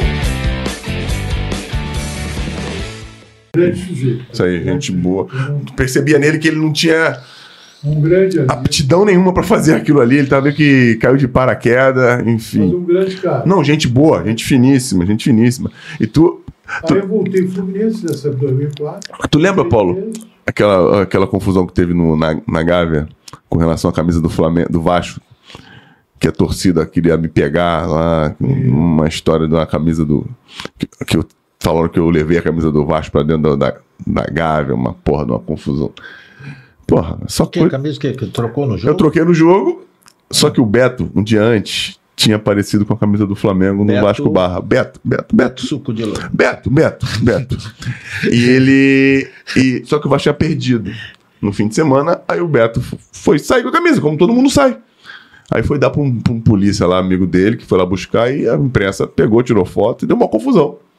No, no dia seguinte de manhã, eu treinei e tô saindo com a camisa do Vasco, eu troquei com ele. pô. Puta merda, torcida queria me pegar e me bater que eu levei a camisa do Vasco pra dentro. da- Porra, tinha acabado, tinha acabado de ser vendido, Paulo. tinha acabado de ser vendido. E eu lembro que acho que o Hélio Ferrari me chamou na sala, acho que tu falou comigo também. Pô, pô, cara, isso pra lá, caramba, a gente tá com você. Cara, não tem de porra nenhuma, cara. As coisas só Mas acontecem com o Flamengo. Essas nuances. Aí dali eu saí, fui pro 2004 e fui pra onde depois? Pô, vou te dizer aqui, pô. Te digo Ah, agora que. 2004 foi um período onde eu tinha um período no Laria. Isso, que você Que fez um trabalho no junto com o Olaria. Zé Luiz. É, eu quis fazer uma reciclagem. Não, mas não foi não. É, em Foi 2005. 2008 que eu fui. Não, foi 2005 2008. 2008 que eu fui pro Olaria. isso, 2005 você estava na MSI. do Vasco e fui pro Olaria. Em 2005 você foi Não, aí eu em MSI. 2004, eu saí de 2004 depois. Do Fluminense. pro Corinthians. foi pro Corinthians, pra MSI. Não, Não? voltei pro Corinthians para o Corinthians mesmo. Sim. E também Aí- a rapaziadinha é boa, hein? Aí tive uma sensação engraçada no Corinthians. Eu, com 15 dias, eh, o André tinha sido vice-presidente e o Rivelino era o executivo do futebol. Aí eles saíram e eu fui convidado para ir para lá. Aí eu fui para o Corinthians em 2004, exatamente isso. Depois que saí do Fluminense. A passagem muito rápida, eu fui para o Corinthians e estava reformulando tudo. Foi nessa época que eu te conheci. O Cacau trabalhava contigo no. Conheci o Cacau também nessa época, Cacau trabalhou comigo onde? No Eu Fluminense. conheci o Cacau, é, eu- eu- ele passou no Fluminense. Isso. Eu conheci dessa época aí que eu Quando tive. eu saí, ficou o Gustavo. Gustavo. Isso. Foi, foi- eu te conheci nessa época. Que eu tinha o Júnior César lá, que era o É, lateral, bombinha. E eu fui para o Corinthians, e aí foi uma revolução, porque havia uma necessidade de algumas contratações não deram certo e tal. Eles iam contratar o Mário Sérgio para treinador e eu achei que o Mário Sérgio não era o perfil para aquele momento no Corinthians. Eu tinha 15 dias de Corinthians só. E aí eu mudei o processo e convidei o Tite para ser o técnico. Foi quando eu conheci o Tite. O Tite estava no São Caetano até. Nunca tinha visto. Eu não Tite. lembrava que o Tite tinha É passado pelo São Caetano. Nunca tinha cumprimentado o Tite, mas vi que ele era o perfil que a gente precisava, porque precisava trazer alguns jogadores da base, porque os jogadores foram contratados não deram certo. Aí o Tite veio e fez um bom trabalho no Corinthians, um trabalho de recuperação muito legal. Foi quando apareceu o Coelho, apareceu o Fininho, apareceu o Betão. Gil também. Não, hoje tio. o Gil- Gil- Gil- Mas o Gil Já tava antes, já tava antes, já era mais velho, eu lembro. Joguei contra o Gil 2000, Mas 2002. subiu uma rapaziada muito boa da base, entendeu? O Jô, que era mais novo, tinha o Bobô, Bobô. Buda, lembro. Buda, Ah, o Buda eu aqui no Vasco. Buda. E aí subiu essa galera e o Tite fez um bom trabalho. Aí no final do ano, próximo do final do ano, já estava essa situação da vinda da, da MSI para o Corinthians. E aí houve a transição. Aí houve um, um descompasso ali entre o Kia e o Tite. O Tite preferiu sair. Aí eles trouxeram o Passarela. Aí deu sequência ali na MSI, aí eu trabalhei com uma outra clientela, né? Uma clientela bem mais robusta, as pessoas É mais capitalizadas. Então foi uma boa experiência para mim também. E o Carlinho? Conheci, E o Carlinhos? conheci o Pérez, conheci o Mascherano. O Carlinhos tava calmo? O Carlinhos tava calmo? O Carlinhos- Ali, ó, como é. Caramba, é, depois do passar. Foi, foi nessa época ou foi no ano seguinte que o Carlinhos teve problema com o Leão? Foi no ano seguinte, não foi? Foi no ano seguinte, o já Carlinhos. tinha foi- saído. Já tinha- Ainda bem, né, Paulo? Ainda bem. Não, mas aquele ano foi um ano muito conturbado do, do Campeonato Brasileiro, até por, por causa do, do problema da arbitragem, não foi? E- Mas a gente teve uma infelicidade de perder é, uma, uma Libertadores no Pacaembu, um jogo o River Plate absurdo. Nesse mesmo ano? Né? Puta, merda, lembro, lembro, lembro sim. Lembro sim. E foi 4 ou 5? 2004 ou 2005 esse ano? Foi em 2005. 2005 já. né? 2005 já. 2005. Verdade, verdade. Aí eu acabei saindo em 2006, do Corinthians. Aí eu voltei pro Vasco em 2007. 2000 Já o Eurico já era presidente. Eu tinha trabalhado com o Rio. Em 2007, fiquei em 2008 e saí do Vasco. Em 2008, quando o Roberto entrou, eu saí. E aí fui pro. Aí pensei em dar uma reciclada, parar um período para para reciclar. Aí surgiu uma ideia de montar um, um, um projeto no Olaria, que para mim foi muito, muito bacana. Muito bacana. Gostei muito. Eu conheci um outro lado do futebol, né? O lado da pobreza, das dificuldades muito grandes. Porque até então só tinha trabalhado grandes marcas. em grandes marcas, verdade. Aí eu fui conhecer ali, o, e, e ali, ali eu vi o lado bonito do futebol, o lado do, do sacrifício maior, da dificuldade. Foi muito bom para mim. Foi um ensinamento muito legal. E foi vitorioso, porque vocês subiram, o objetivo foi alcançado, né? Seis meses a gente botou o time em cima e no ano seguinte se manteve. Não, e foi naquele ano que ganhou do Flamengo de 3 a 0 no Maracanã? Foi, ganhou do Vasco. Pô, 3x0 primeiro jogo do, do Carioca, no- dentro do Maracanã. O, o, o Olaria ganhou. trabalho no Laria. É muito legal. Até hoje eu lembro bem disso. Eu achei muito legal. Foi muito criticado, né, as pessoas do mundo do futebol que são discriminadoras, né? Pô, tá maluco, a tua história de polaria. Eu vou polaria com prazer, cara. E fiz um trabalho legal lá, eu gostei muito, até hoje tenho saudade disso. É, a aprendi época- muito, viu? A época do Pintinho, né? Não, era o, Não. Bellini. Não, ele ficou- Belini. foi, a época que ele ficou, que o Pintinho ficou de fora. É, Eu lembro. fora. Bellini. Eu, eu Bellini. também eu tive um aprendizado também. O meu aprendizado foi trabalhando com o time da. Foi na época que do 2001 que a gente tirou o Terrense da terceira divisão e botou na primeira. O É. aprendizado todo que eu É. tenho do futebol foi ali. E eu gostei muito, cara. Eu gostei muito. É. Gostei muito. Ali eu aprendi muito. Aí dali eu fui pro Bahia. Essa história do Bahia é legal, né?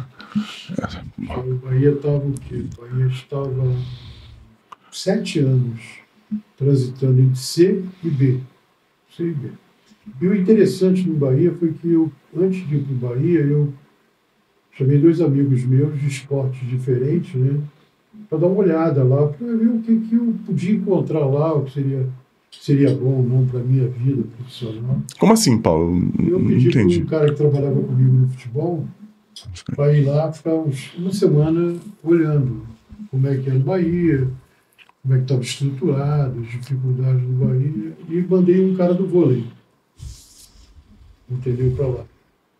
São esportes diferentes e, peguei depois o resultado dos dois. Não vai não. então eu. Vamos ver. Aí fui lá. O presidente me recebeu. Eu, eles montaram tudo que eu pedi para eles, botaram tudo dentro de uma, de uma forma que eu pudesse abrir e expor para o presidente as dificuldades que eu ia encontrar e aonde eu podia ter, quando ele, aonde ele podia me dar solução. E aí, muito bacana, tá? Muito bacana. Quem era o presidente lá? Marcelinho, Marcelo, Marcelo Guimarães, filho. Na época era até deputado federal. Ele me disse, ó Paulo, posso te ajudar muito pouco. Não tenho muita condição de te ajudar, posso te ajudar aqui. Muito bom, eu vou junto contigo. Aí fomos, né? As duas pessoas foram para lá também trabalhar comigo. E foi. Você levou quem para trabalhar contigo? Os dois caras, o André, Ah, os dois André. sim. O André Torres e o outro André, tá me fugindo o nome agora. Ah, quem, os que você mandou olhar e falaram que não era ir, tu falou, eu vou, mas vocês vêm comigo também. Exatamente isso. E chegamos lá. Quem estava lá no Renato, na época. Era O Renato Portaluppi. Isso no início de 2009 ou 8. 9. Não, Não, no meio de 2009. No meio de 2009. O Carioca foi 2009. 2010. 2010 já. 2010. 2010 já. Caraca. Aí Pô, o teve... Renato saiu. Aí ele deu um lampejo, eu contratei o Márcio Araújo, que eu tinha conhecido no Palmeiras, trabalhando como gerente da base do Palmeiras, mas ele já era treinador. Marcelo aquele com o cabelo Isso, penteado pra trás, né? isso, isso. E o Bahia estava sete anos transitando de Série B e Série A. Aí Série B e Série C. Aí subiu. Subiu pra, da, C, da C pra B ou B pra, B pra... Na época do Renato, a gente conseguiu, a pedido dele, trazer o Moraes. O Moraes nos ajudou muito. Aí o Renato saiu, veio, veio o nosso amigo. A coisa andou, subiu no final do ano. Eu vou renovar, Márcio. Não queria nem a pau. Fez o trabalho mais difícil. Isso já 2011. 2011. Eu levei o Falcão, Paulo Alberto Falcão. Caraca. Ele não era campeão há 11 anos. Foi campeão. Campeão baiano. Caraca. Aí eu montei um time só de maluco. É, fala desses caras aí, Pô, pelo você amor de tem uma Deus. experiência, né? Não, mas Você ninguém, já me- começou lá atrás. idade. não, ninguém melhor pra lidar com essa rapaziada do Pô. que você. Eu me lembro Eu acho que na sala dele devia ter, ou não era cadeira, era o Divã. divã. Não, eu sei, porque, ó, o Barroca falou aqui. Carlinho, Zé, Souza. O Carlinhos, acho que o Carlos foi no primeiro, Chegou depois? Foi na primeira época ou na segunda? Acho que foi na segunda. Primeiro era Souza, Tite, Tite. Zé Roberto. Zé também. Só tinha. Só tinha A manchete do jornal era uma bomba. Eu bati na vida. Foi muito louco. Mas me ajudaram muito. Souza, Tite, me ajudaram demais. Depois eu levei o Carlos Alberto, o Bahia levou o Achou que Carlos tava Alberto. pouco, né? Achou- Achou que tava fraco, tu levou. Vou levar, trazer o Carlinho também pra ficar legal. time bom. Não, muito bom tecnicamente. Eu tava falando aqui. É, aquele lateral direito que infelizmente faleceu. Fael, Fael Volante, como é aquele lateral direito? Giancarlo. Jean Carlos. Giancarlo. Não, o time é digno de brigar por título. De qualidade dos Se caras. manteve na primeira, se manteve com dificuldade demais financeira, se manteve na, na primeira. Segundo ano, continuou se mantendo na primeira. Foi quando eu conheci o Barroco, 2012. 2012, quando eu levei o Rogério, Isso, isso, isso. Ele falou aqui isso pra gente. Lourenço. Aí as coisas não deram certo. Com um mês de. Eu tive mandado. Chegou-se à conclusão que era a melhor solução era o Rogério sair. Eu tinha brigado com um repórter que tinha uma audiência muito grande do Bahia. E aí ficou um clima muito hostil, né? E a gente entendeu que valeria a pena trocar.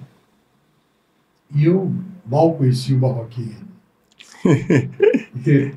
Ele tinha recém-casado, tinha saído do Corinthians, um mês ia ficar desempregado. Olha que louco.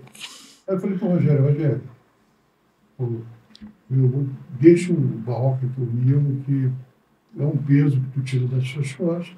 O Rogério é uma pessoa também, diga-se de passagem, especial, viu? O Rogério Lourenço uma figura especial. Aí o Barroca ficou, aí nós fomos construindo junto. Pô, Eu acho que foi nessa época que veio o Falcão. foi nessa época do Barroca? Porque o Barroca trabalhou com o Falcão. A gente tá falando aqui dos caras que ele trabalhou. Essas decisões, Paulo, tem- Pô, você é um cara que deve ter passado por isso milhões de vezes, mas tenho certeza que a próxima vai sempre ser a mais difícil. Mandar um cara embora, Paulo, assim, É muito difícil. dizer para um cara que tá todo dia ali trabalhando e e entender que é o melhor momento também Não- é difícil. Não tem, não tem compreensão, não há compreensão. né? É, o cara tá sendo preterido, ele Uma- perde. Uma experiência que eu posso dar para vocês é o seguinte: no Fluminense, 2002. Eu fui chamado da sala da presidência, que Deus tem em bom lugar, o Davi Fischer, o presidente do Fluminense, uma pessoa que eu respeito demais. E chegou e disse, Paulo, é muito difícil para mim, não tenho condição nenhuma de manter a comissão técnica, ficou muito caro para nós, a gente não tem recurso mais para segurar isso. Queria a tua compreensão. Com a minha compreensão, você já tem. Eu entendo perfeitamente. Está superado. Eu só gostaria que você assinasse um, um compromisso comigo de saudar tudo que eu tenho a receber aqui. Que eu tenho algumas coisas aqui que fazem falta para mim, né? Disse, não, não, tudo bem. Eu só pedi um favor seu.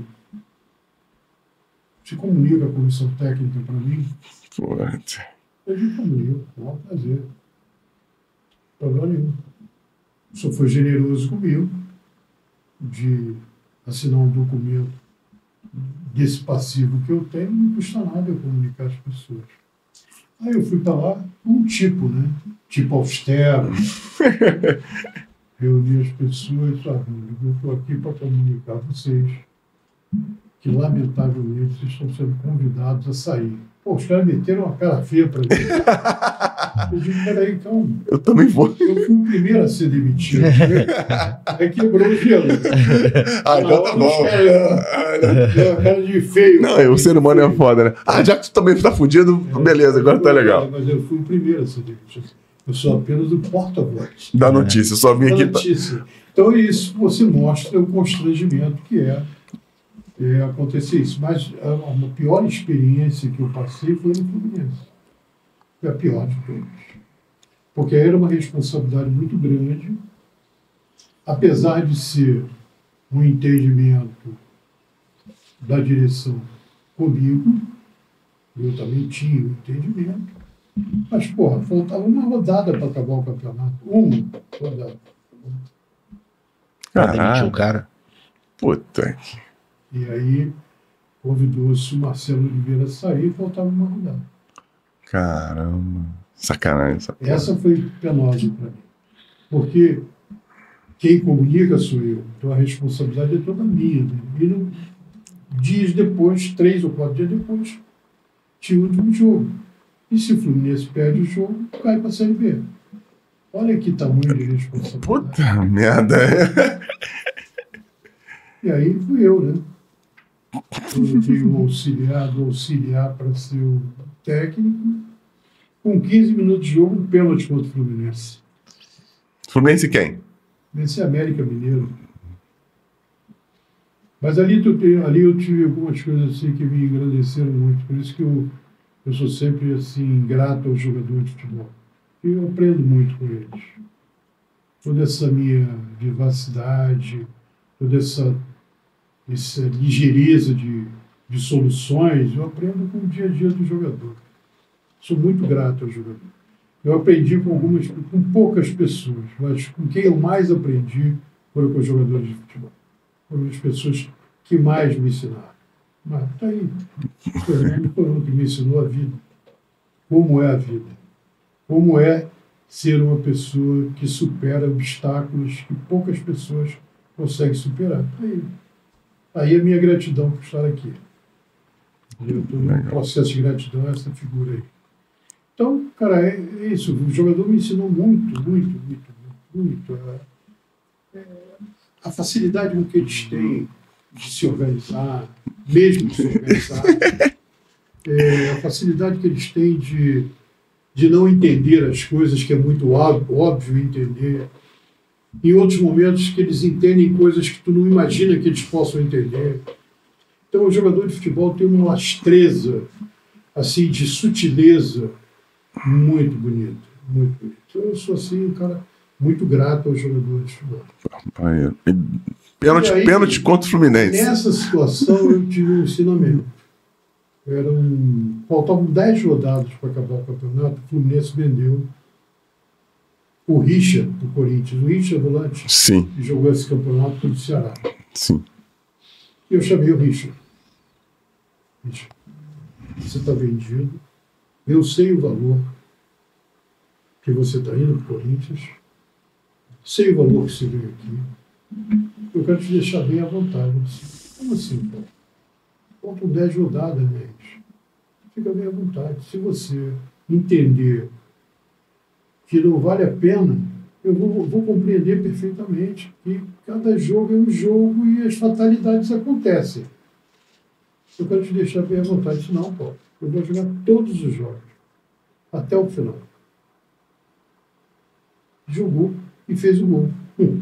O gol do. do... A gente ganhou de 1 a 0 do América e foi ele que fez o gol. E o pênalti foi perdido. O pênalti o cara perdeu, o Júlio César defendeu. O Júlio César. Eu lembro do Júlio. Quem fez o pênalti foi o Marlon, lateral esquerdo. Sim, sim, sim. O Marlon, que era Então, aqui do Madureira. cara, o tamanho desse cara, para mim, é imenso. Né? Verdade. Para mim. Momento que eu Que as pessoas de fora não sabem. não sabem. Não sabem dessa passagem. Geralmente as pessoas não sabem do que acontece. Do que acontece, né? Da, de grande parte do que É, acontece. sabe? Do que acontece. Quantos problemas esse cara superou dentro do campo, jogando, como se nada tivesse acontecido do lado de fora. É, tem vários, né, Paulo? Quantas vezes ele saiu do campo chorando dentro dele mesmo, disse, porra, estou fazendo um belo sacrifício e ainda estou sendo vaiado. Porra, não foram poucas as vezes que eu fui vaiado. Algumas, né? Algumas. Muito vaiado. Muito vaiado. Então, então tem essas nuances todas. Mas é uma coisa bonita, uma coisa bonita. A gente construir coisas como a gente construiu, no momento que a gente precisava entender que o futebol precisava ter mais conversas. Eu fiz com o Barroca aí alguns cursos aí que foram muito Isso, isso, Futilink. isso, isso, isso. E o Barroco falou que foi lá, lá na Bahia que tu teve esse insight É, do Futilink. momento Eu comecei a me incomodar porque todo mundo novo que aparecia, as pessoas taxavam como aposta. E, na verdade, o que é aposta? A vida é renovação. Você não renova só na idade. Você renova na capacidade do ser humano. Entenda o ser humano.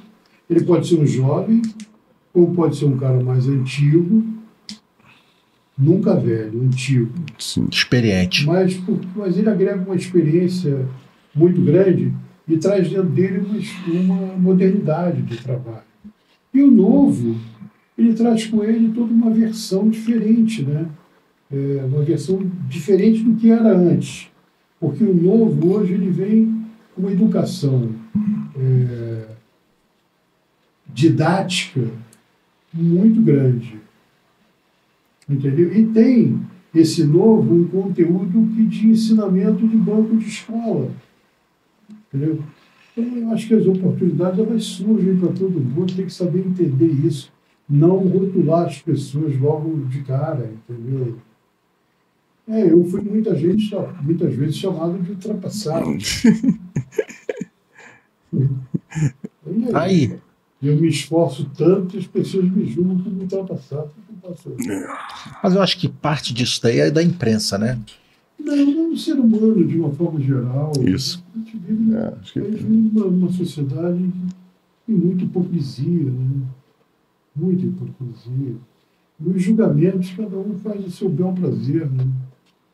De repente o cara olha para você, não te acha bonito e começa a dizer que você é feio. Ah, mas isso aí ele é, é bem, é bem visível, Você- né, cara? Você não é feio, né? Eu sou lindo. O teu Olha, coração, o teu coração é três vezes maior do que você. Então. Você é um cara que trabalha muito com, com a tua gentileza, com a tua delicadeza. Você pode estar com um imenso problema que você não transfere isso para ninguém, muito pelo contrário. Você é sempre o vida mansa. É. Isso aí. Tranquilo. Não pode ser diferente, a gente tem que compartilhar coisas não boas, né? agride ninguém, trata tudo com educação. É a forma de ser, mas nem todo mundo é assim, né? Paulo, são o quê? 40 anos? No Na, na- futebol? é, É, 42. 42. Quase a minha idade. A minha idade e muito menos do que a sua. Pode uma De- aguinha aqui você se você te- desse- quiser. desses 42 anos, qual foi o momento mais foda, assim, de positivo, né? Se você falar assim, porra, marcou. E o negativo, assim, triste. Vamos falar negativo, não, triste. Eu, eu tenho, eu tenho muitos momentos bonitos. Muitos, muitos, muitos. É difícil até de mensurar. Porque, bem, graças a Deus, por onde passei e voltei, isso é uma demonstração de quanto é bonito para mim, entendeu? Então, detalhar para você coisas bonitas, eu vou passar aqui vários dias contando para você de tantas coisas bonitas que eu tenho no futebol. Eu lá atrás disse que o futebol era uma mentira. Eu lembro disso aí. Talvez eu tenha dito isso em 1982. Eu tinha dois anos de futebol. Num programa da TV Bandeirantes. Mas toda hora o pessoal repetia isso daí. Quem Pessoal. apresentava o programa, o programa era um cara que se tornou meu amigaço. Está vivendo há muitos anos em Portugal. José Roberto Tedesco. Virou um programa da Bandeirantes. Eu falei que futebol era mentira. E hoje digo que o futebol é uma brincadeira de criança. E tu vê tanta coisa estranha, tanta coisa boba no futebol, que você não consegue, às vezes, entender. Acreditar que aquilo está acontecendo. É. Não dá pra tu entender.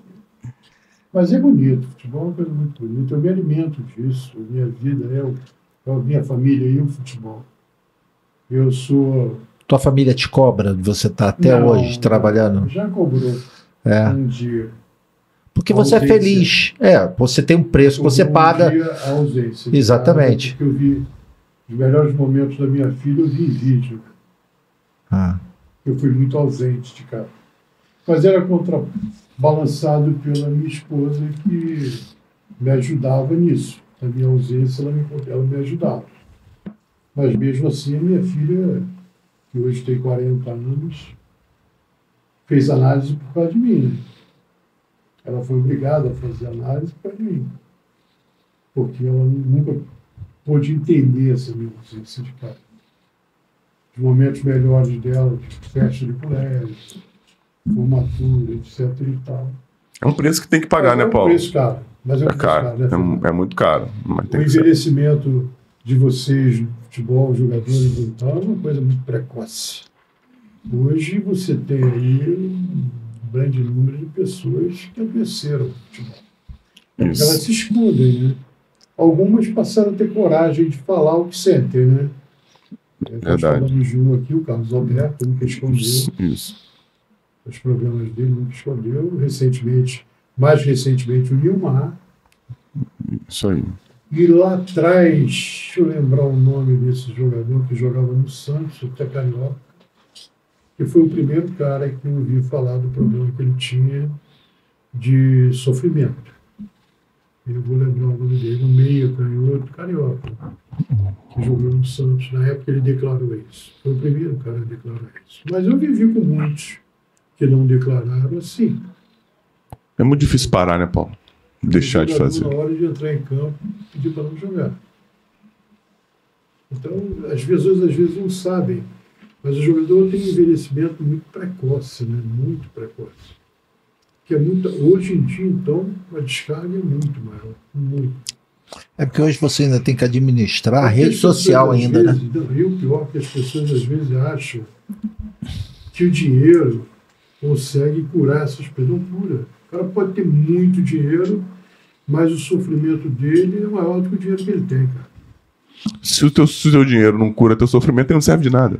Olha, lá atrás vocês falaram aqui no início da nossa conversa o Paulo Ribeiro, psicólogo. Paulo, Paulo, eu costumo dizer que ele quase salvou a minha vida. Porque É, e hoje, naquela época, era um defensor, e isso foi uma das razões que eu vim para o futebol, que era abrir espaço para também, uma das coisas que me fez vir para o futebol, foi abrir espaço para o psicólogo. E abri, porque botei muita gente dentro do futebol da psicologia. É, mas hoje acho até que o futebol precisa de um outro, uma, outra, uma outra ferramenta. Porque nem sempre com a conversa você resolve. Você precisa, eventualmente, alguns casos, dar remédio. Remédio só psiquiatra. Então, eu acho que esse elemento hoje também deve fazer parte de uma composição de como é o apoio psiquiátrico. Paulo, você conhece a- a meditação? Conheço. Eu não vejo assim, eu acho de uma importância assim assustadora, que eu acho que era uma coisa que deveria ter nas escolas públicas. Eu acho que era uma coisa que deveria ter nos clubes de futebol, né? Porque você trabalha muito a parte física, mas e a mental? É, hoje já se trabalha um pouco. né? Já tem, já não, tem. Não Não nesse tamanho, mas É. já se obriga a trabalhar um pouco mental. É, o Fernando é um cara que faz isso com muita, muita sabedoria. É, Às vezes não precisa dizer que tá trabalhando, né? É porque às vezes o jogador não precisa saber o que, que é que É ele isso está aí. meditando. Ele não precisa saber o que ele tá Porque fazendo. às vezes ele tem um estereótipo, ele tem uma, uma preconcepção que O é. Fernando é aquele cara que vai buscar o início da vida do sujeito. E ali ele está fazendo um cara ficar leve. Entendeu? Porque ele vai dando conforto à pessoa. É uma forma de você alcançar um estágio espiritual melhor. É, o conforto espiritual. a gente- Mas é, a, a cobrança, o exagero, a perda, a perda no futebol é muito massacrante. Muito massacrante. Louco é aquele que ainda admite que o jogador não sofre. Louco é aquele que admite que o jogador não sofre. E sofre, e sofre muito. A gente As negociou. pessoas é, admitem que não, mas sofre muito. Não tem esse. O- Todos sofrem. o João Paulo, que jogava no Botafogo, né, o volante, que atua no Seattle, né? E é, há um tempo atrás estava conversando com ele. No Seattle tem a parte de meditação, uma coisa mais incisi- incisiva no, no, com o elenco. Tem uma pessoa que acompanha, né? E ele mesmo falou, pô, o quanto é importante isso daí. Ah, Né? claro, hoje- Só que aqui eu nunca, aqui eu nunca vi falar que algum Hoje clube É tiver. difícil viver se você não tiver um apoio espiritual. Ah. Difícil. A violência é a cada momento. Cara. Se você não tiver um, onde você se autossustentar, é difícil viver. O que, que você acha dessa hoje, Paulo? A gente. Você trabalhou em. Poxa, tá há 40 anos, né, cara? Tu tá há quase meio século fazendo isso. Acho que, acho que chega lá, hein? Acho que não, 50 anos de Não, bola. não, eu vou ficar até o Mário mesmo. Aonde o Mário Então, o Mário tem mais que. Hum, Tem Mário- Mário tem mais 42, três, Mário tem mais três. Mais três. Isso. Então, porque essa, essa, mudança, essa mudança de gerações, né? essa, esse avanço tecnológico, essa exposição absurda que a gente tem hoje, e isso afeta muito mais o psicológico dos caras, né? Tu sabe disso. E a gente. E as pessoas são viciadas, né? Isso. Subvicia. isso. O, o algoritmo, ele tra- o isso. algoritmo trabalha para isso, Você, para te manter ali dentro. você, tra- você termina um jogo, você é obrigado a pedir gentilmente que o jogador não use o telefone. Porque a primeira coisa que faz é olhar as mídias sociais, aí ver as críticas, isso tudo. Antigamente, tu esperava pelo menos o jornal no outro dia te esperava criticar. dia. Hoje em dia, a crítica vem ou o elogio também, né? Que, que a gente sabe, né, Paulo? Que vai passar os O dois. que acontece é que ganha um só, né? Quem perde em 19. Isso aí. Isso aí. É, não é fácil. E quem perde Aqui no Brasil não é valorizado em momento nenhum, mesmo que esteja em segundo é lugar. muito complicado, é muito complicado. E para tu administrar essa. É muito difícil. Você vê as pessoas sofrerem bastante.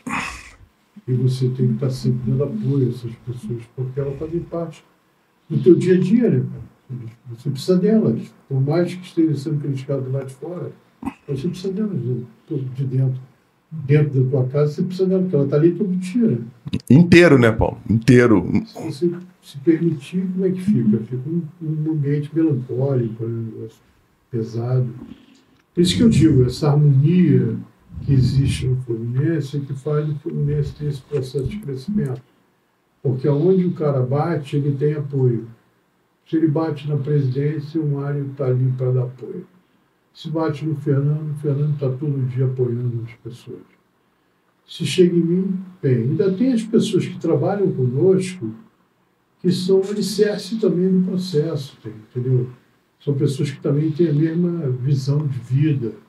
É, o preparador físico, o fisiologista, o, profissional que clínica do vestiário ali, que é Marcos, Salgado, Salgado. Então, as pessoas todas do conjunto, elas harmonizam o processo. Ajudam dar apoio, entendeu? Porque assim, precisa. Não tem jeito, precisa. Todos nós precisamos, né? Por mais elaborado que seja uma pessoa, ele precisa de ajuda. Paulo, nesse ambiente que você está falando do Fluminense, que acredito que deve ser maravilhoso mesmo para fazer o que vocês fizeram, a gente sabe que não é, não é o comum no futebol. Ainda mais com tanta gente, existe essa, essa confusão de, de ego, essas coisas que, a gente, que, não, que não é novidade. Num certo ponto é até tem, tem até benefício, mas tu sabe que fica um pouquinho para explodir.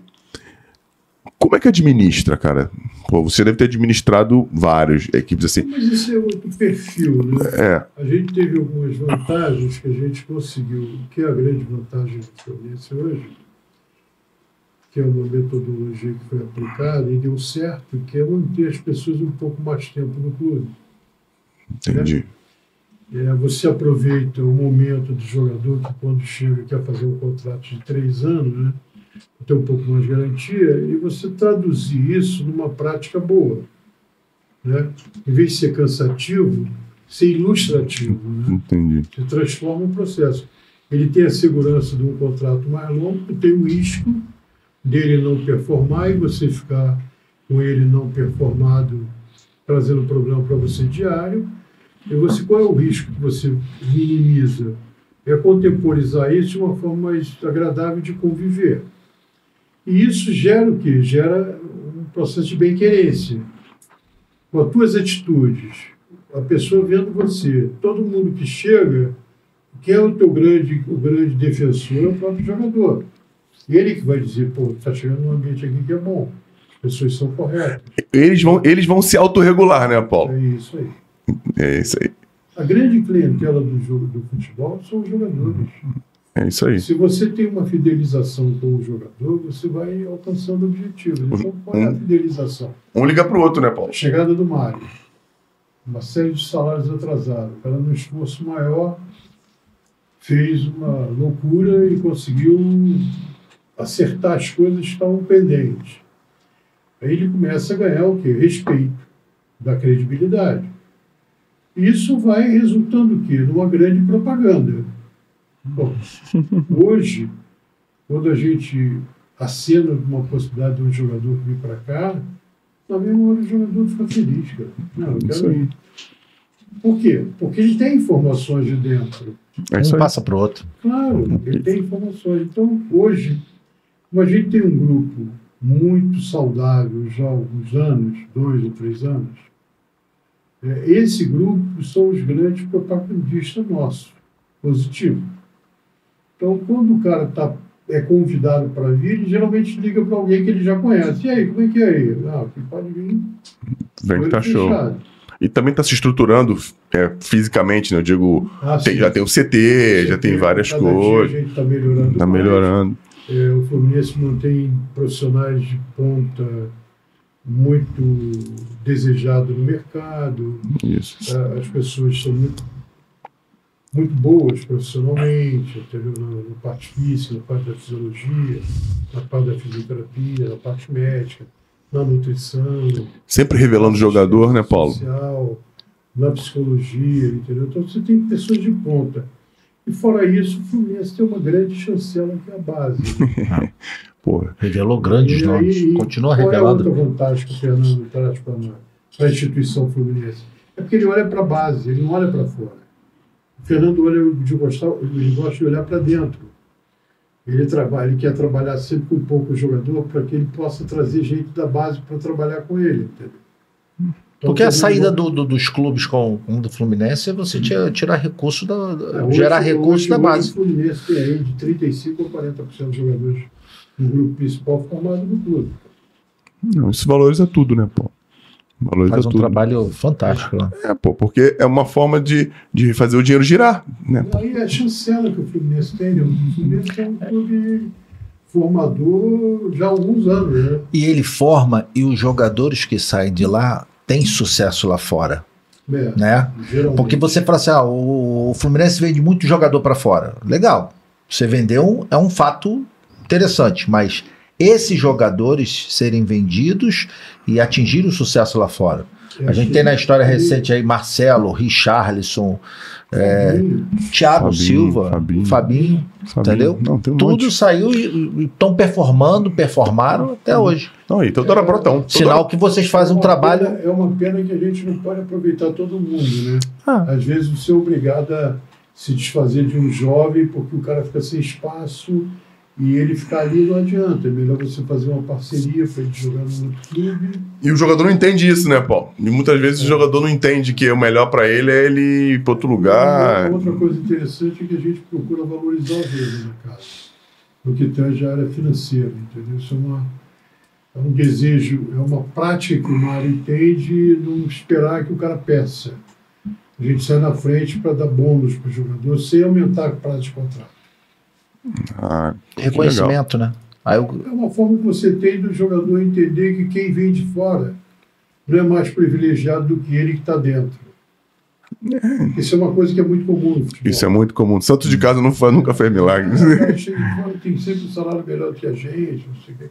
A gente procura equilibrar isso, que é uma, uma, é uma forma do Mário entender isso, entendeu? O Mário gosta muito disso, de sair na frente nesse processo. Paulo, tu- é, dentro dessa parte psicológica do atleta, é, tu me falou uma coisa quando eu, quando eu parei, eu jogava no.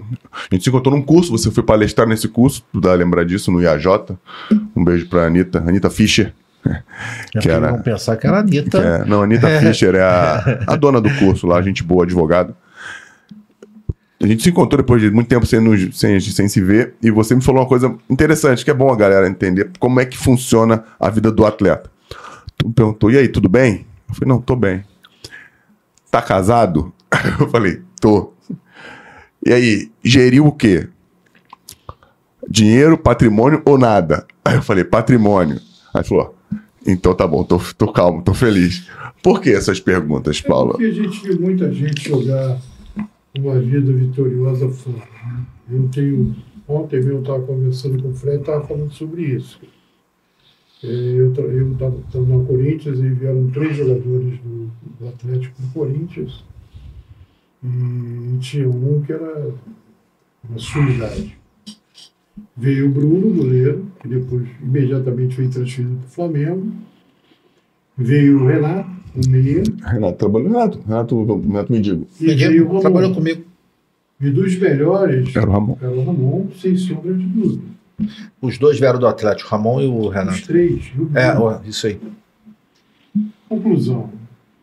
Tu, quando olha para a história do- dos três e vê é, que o Renato, que não foi um cara que ganhou muito dinheiro, acho que talvez tenha sido um dos bons caras inteligentes. Né? Conseguiu guardar o dinheiro dele, fez alguns investimentos, Tem uma academia. na academia, ele cuida da academia junto com a irmã, e tal, a vida dele boa, tranquila, não volta e meia fez umas boas amizades aqui na Zona Sul do Rio de Janeiro, sai de Belo Horizonte, vem para cá, vai beber o chopp dele ali no, no Jobi, tem uma série de amigos, em contrapartida do outro, que era extremamente talentoso, a pobre.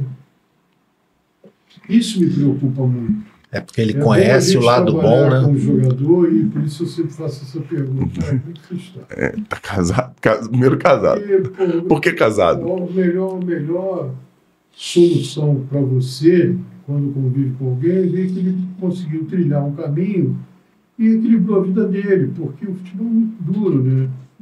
Eu, eu uma vez falei isso, até um, é um, uma palavra que eu não gosto muito de usar, mas é uma realidade, entendeu? O futebol é uma fábrica de gerar marginais, marginais à sociedade. Quando você fala em meditação do jogador, antes da meditação, deveria haver uma regra que vem de cima do governo federal disponibilizar para o clube, para os clubes, cursos profissionalizantes, cara. Educação financeira. Porque não é possível. O jogador com 20 anos, às vezes, sonhou durante 10 anos que ia ser jogador. Com 20, ele chega à conclusão de que ele não vai ser jogador. E o que, que ele vai fazer da vida? Com 20 anos? Ele é Perfeito. mais uma pessoa jogada por sociedade, no mundo da sociedade normal, Frustrado, Frustrado. e sem saber o que vai fazer na Verdade. vida com 20 anos. verdade. Hoje, com 15, já é adulto. Pra bola, é. é. Não, para a vida. Para a vida já é adulto. Hoje tu discute com um filho com 15 anos de forma muito diferente que eu discutia com meu pai. é, 40 anos atrás, 50 anos atrás. Porque o acesso à informação, ele tem uma Então, carga. então, O futebol ele contribui muito para inchar mais a sociedade de pessoas menos qualificadas. Caraca. É que a gente fala que o, o, o clube ele forma atletas, ele não forma homens. Porque não, ele apenas alfabetiza. É. É, muito pouco. É, eu- muito pouco. A alfabetização é pouco. Não tem como. Esperar que o jogador, com 20 anos, se inspire em entrar numa faculdade, ele vai continuar querendo ser jogador. Aí vira cigano, daqui para ali, lá para cá e tal. Quando ele vai olhar para a vida dele, ele já está com 25 anos, rodando e sem sustentação financeira nenhuma para sobreviver, cara. E sem nenhuma formação. Sem nenhuma formação. E- e Você hoje, assim, você com a gente de futebol, os dois maiores concorrentes são ex-jogadores, né? Um dos grandes concorrentes são os ex-jogadores. É porque é, Porque esses caras, antes de parar, eles começaram a olhar para a vida depois. E a maioria desses, desses que se tornaram os agentes são pessoas capitalizadas, hein? Os, os, os ex-jogadores que se formaram hoje agentes de futebol são caras que já pararam capitalizados. Mas porque eles enxergaram uma possibilidade de vida depois. É porque ele não pô, Você vive ali dentro do futebol 20, 25 anos, né? E o que você tem de opção? Ou você trabalhar na área técnica, né? Ou você dá trabalhar ali do, do fora de campo, ou você ser agente.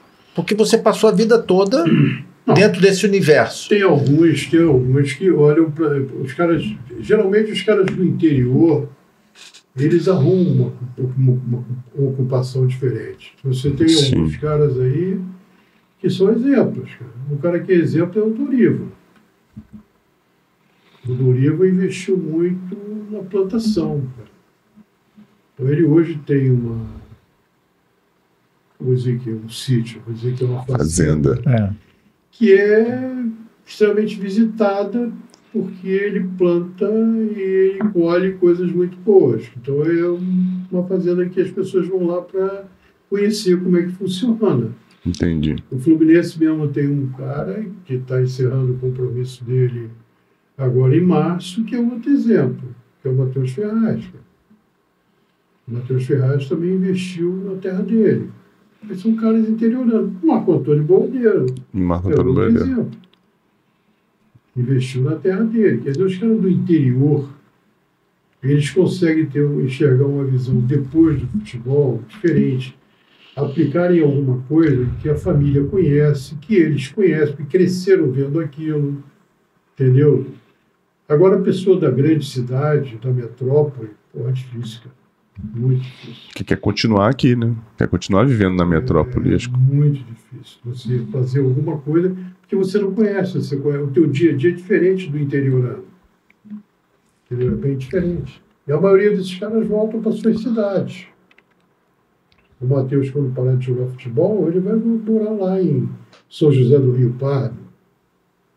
Entendeu? Quer dizer, é isso. Agora, o cara da cidade grande é muito mais difícil. E o futebol hoje está muito precoce, né? As melhores negociações, as maiores negociações que você tem hoje no futebol são garotos de 17, 16, porque o exterior só quer comprar jogador com eles não querem mais investir. É, vê o caso do Hendrick aí. 25, 24 anos, não investe mais, pô, é muito raro. É porque ele não consegue fazer a segunda venda, né? É isso. O que Ele- acontece? Ficou precoce. E o precoce para parar também é o mesmo tamanho. É o mesmo tamanho. Ou até, até maior. Porque para muito mais gente do que se vê de gente. Do que se vê de jogador. É, pô. Porque quanto mais jovem você for é, subindo, mais rápido tu para os mais velhos. É, claro. Porque não tem espaço. Não tem espaço para ele. É isso A gente briga aí por uma competição de sub-23 exatamente para dar mais tempo para ele maturar. Sim. Para maturar. Porque você matura. Você matura. Você consegue extrair coisas boas. Mas, pelo que a gente percebe, a CBF não tem muito interesse nessa competição e está arriscada a acabar. E isso é péssimo. Porque vocês vão perder é muitos mais jogadores. né? gente, É mais gente que você bota no meio da rua em busca de sobrevivência. É complicado, é duro. Eu sofri muito recentemente. É, um dia que eu cheguei, tive que conversar com um menino que 10 anos de Fluminense e dizer para ele, o teu ciclo aqui acabou. É duro. Muito. Para mim é muito duro. Para mim. E tu sabe o que que vai acontecer na vida de um menino desse quando claro chega? que sei, claro que sei.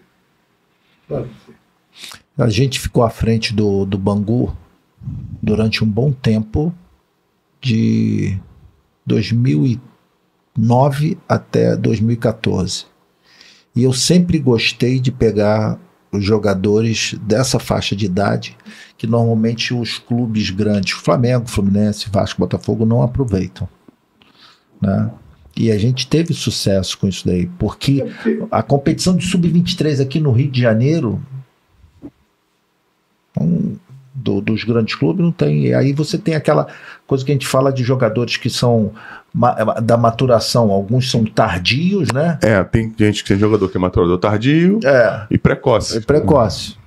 E aí esses tardios, uma cacetada. Isso, não- isso não, tem, não tem a ver com talento, né, Paulo? Não, não tem nada a ver você com não talento. subestimar isso, não. É. Às vezes substitui- você subestima o tardio é, e você depois se arrepende, porque É. ele pode a qualquer momento. momento.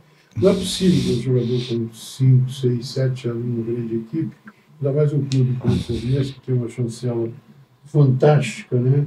Você entender que o cara não sabe jogar futebol. Depois de tanto tempo. Será que tanta gente errou? Não.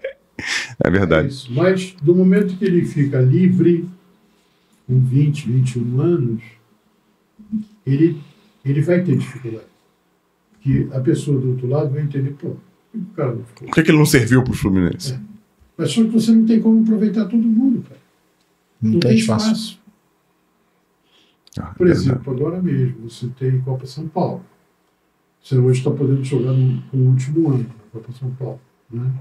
Então, vão ter alguns jogadores com 20 anos disputando a Copa São Paulo. E aí? Geralmente são 7, 8, às vezes 5. Se não tiver espaço aqui, tu vai fazer o quê com eles? Depois da Aí taça. você diz assim, ah, não tendo competição, você empresta. Sim, você se obriga a emprestar pagando salário. Ok, até aí está tudo certo. É Aí válido. você vai colocar onde? Aonde você colocar, o indivíduo vai ter como performar? Será que o conjunto de pessoas que estão ao lado dele vão ajudar ele a performar? Porque você, para performar no mundo moderno do futebol, onde se joga o coletivo, não mais a individualidade sobressai, é o coletivo que sobressai, por causa da fo- do formato do futebol mais agressivo, futebol mais competitivo, né? Você precisa do coletivo. Se o coletivo não te ajudar, você não, não sobressai. Aí você, não, ao não sobressair, você vai perder o teu espaço. né? Verdade. É, é muito. Aqui, você com ele dentro da- de casa, dentro do clube, né? Que ele está sendo formado, você tem sempre mais condescendência, você tem mais tempo de correção, de aprimorar o jogador naquilo que ele, ele tem deficiência, entendeu? O clube que está competindo para onde ele vai, não, ele quer o resultado, ele precisa do resultado. Verdade. Nós estamos aí tentando mudar, né? Alguns clubes é, que têm um momento assim de sofrimento, de uma queda, de uma série B para uma série C, de repente, que antigamente viviam naquele sonho de levar jogadores mais experientes, Sim. com o nome, porque ao chegar, não, Vai resgatar. fulano, fulano, É. eles estão chegando à conclusão de que isso não adianta mais, porque se não tiver saúde, não joga futebol. Isso aí. Se Isso não aí. tiver saúde, não joga futebol. O futebol está muito mais dinâmico, o futebol está exigindo muito mais do atleta. Se ele não tiver saúde, não acontece. Não acontece. Futebol hoje, antes de você olhar para o jogador, você tem que ver nele o nível cognitivo dele, a inteligência dele, e você tem que olhar para ele a saúde dele. Se não tiver saúde, E os mais jovens têm o desejo de aparecer, o desejo de querer ser mais, né? Às vezes os mais velhos já chegaram num ponto que não tem mais Aquele. Isso, mesmo. É verdade. Paulo, a gente está chegando, terminando, mas vai ter uma curiosidade que eu não sei se você vai conseguir me responder isso. Sabe quantos títulos tu já ganhou? De quantos títulos já participou? Já parou para contar alguma vez? Eu, eu, eu, eu gosto de viver, eu, eu gosto da experiência do passado que eu trago para o presente, é, mas eu não, essas coisas não me locupletam tanto. Pô, vamos lá, por favor. O que, que, que seria louco preto? Por Explica, explica pro nosso. O que que é louco preto? Explica pra galera que tá Explica aí. vendo. Não me preenche, Não, não, é, me preenche. Não me louco preto. Vou usar, hein? Escreve aí. Escreve aí. É louco não me preto. preenche, essas coisas não me preenchem. O que me preenche é o meu dia a dia. É a minha necessidade de continuar servindo. É a minha necessidade de poder ser útil às pessoas, ser útil ao clube que eu trabalho, entendeu? Fazer as pessoas entenderem que a idade não é velhice, a idade é apenas antiguidade. Experiência acumulada E- também, né? E as pessoas entenderem isso. Entendendo, eu vou vivendo feliz, cara. E o que aconteceu, eu deixo com a história, entendeu? Eu deixo apenas com a história. Que bom. Eu venci muito. Quer perguntar uma coisa pra ele? Eu tenho A frase. Eu tenho. Calma, porra. A, a minha ou a dele? A dele, pô. Ah, Eu não. Não quero saber, não. Você falou que queria, filho da. Não. Eu quero saber. Você tá falando do, Ah, do, do lá é, atrás. é, é isso, no início. aí. Ah, porra, tá gravado. É, galera, tá gravado. Bem dizer que é mentira, não. Paulo, a gente. Eu tinha, eu tinha milhões de coisas pra te perguntar, eu queria ficar falando isso aqui o tempo todo, sabe o quanto eu te admiro. Mas a gente tem que terminar e a gente tem uma, um ritual aqui no, no Storycast que se sente muito lisonjeado em tê-lo aqui conosco, de fazer uma. de perguntar se, para os nossos convidados, se existe, você é, deve ser dono de muitas, né? Existe uma frase na qual você se, se Identifica. inspira, se identifica, que você, Você colocaria numa camisa. na forma de inspirar outras pessoas ao vê-lo com aquilo escrito na sua camisa. Se existe uma frase dessa dentro da sua, da sua vida. Cara, o que eu poderia dizer que eu, que eu trago comigo é o seguinte: vale a pena ser honesto. Vale muito a pena ser honesto. Vale muito a pena ser honesto, gostei. E eu sou bastante honesto. Eu- Pô, essa frase caiu que nem uma bomba, né? Hoje no Brasil, que a gente tá. Vale ser honesto. Não- A tua independência não tem preço, cara. E eu sou um cara que vive no futebol há 42 anos com independência. Para Perfeito. mim não tem preço. 42 anos de futebol. Esses dias atrás brincaram comigo. Acho bacana essas coisas, eu acho até engraçado. É, que me viram em algum lugar com a boca rosa. Ah, com a influencer, Boca Rosa. Mas viram ou, brin- ou- ou- não? Verdade, foi verdade? É, disseram isso. Ele deu uma outra vez que eu estava em algum lugar, no Dom Hélio Sim. com a Dua Lipa. Caraca! Eu vi, eu vi, eu vi, eu vi hoje. Eu Eu vi, vi hoje. eu vi vi hoje. escrito, eu vi escrito. Eu falei assim, pô, ele tá fazendo dupla. E eu estava do lado da minha esposa quando, quando a minha filha me ligou. Aí eu digo, pô, minha filha, isso prova que seu, seu, seu pai tem muito bom gosto. Isso eu acho legal. Mas o mais legal é isso que está aqui, ó. cara. Isso aí. Isso é a minha razão de viver, Gratidão. é gratidão. Perfeito. Essa é a razão que eu tenho de maior significado na minha vida, é isso. É ser grato, sempre. Sempre ser grato. E a razão que eu estou aqui é porque sou grato. Estou Cara, com vocês. E e é isso, cara. Eu fico muito feliz em poder servir. É a gente que, a gente que agradece. da minha vida é continuar servindo. A gente que agradece. Pô, agradece muito a tua disponibilidade. A gente se- vocês tenham certeza, hein? Esse rapaz aqui chamado Fernando tem muito valor, hein? Poucas pessoas têm o valor que esse rapaz tem. Muito obrigado, É a Paulo. tua que tá do meu lado. E sou mais fã ainda do Anselmo, porque o, o Anselmo acolhe o Fernando de uma forma muito bonita. Eu sou muito feliz cara Tem a vida dele, Tem a idade é, pra ó, ser meu pai, né, Paulo? Quem tem filho gigante é baleia, pô. Paulo, a Eu gente, a gente, a Hoje gente, mesmo eu falei isso Tá. sobre você, da forma que você acolheu, acolheu o Fernando e acolhe, é uma coisa que. Tu vai se Eu completando. gostaria de ser eu, você, acolhendo ele, porque ele tem todo esse merecimento. Obrigado, Paulo, obrigado.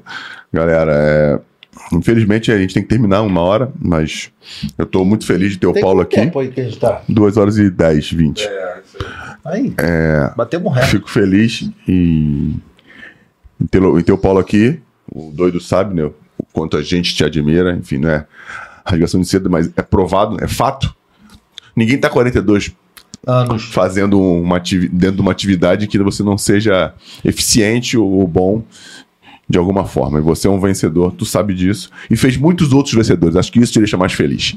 De fazer outros. outros. Isso também é uma coisa- É isso aí, é o que te deixa mais feliz. Fazer- Recentemente teve aqui um profissional de futebol, que é um profissional que eu conheci também no dia a dia, e é um cara que eu tenho ele como um filho, que é o Barroca. Isso, falou também isso de você aqui. O Falou. Barroca é um garoto especialíssimo.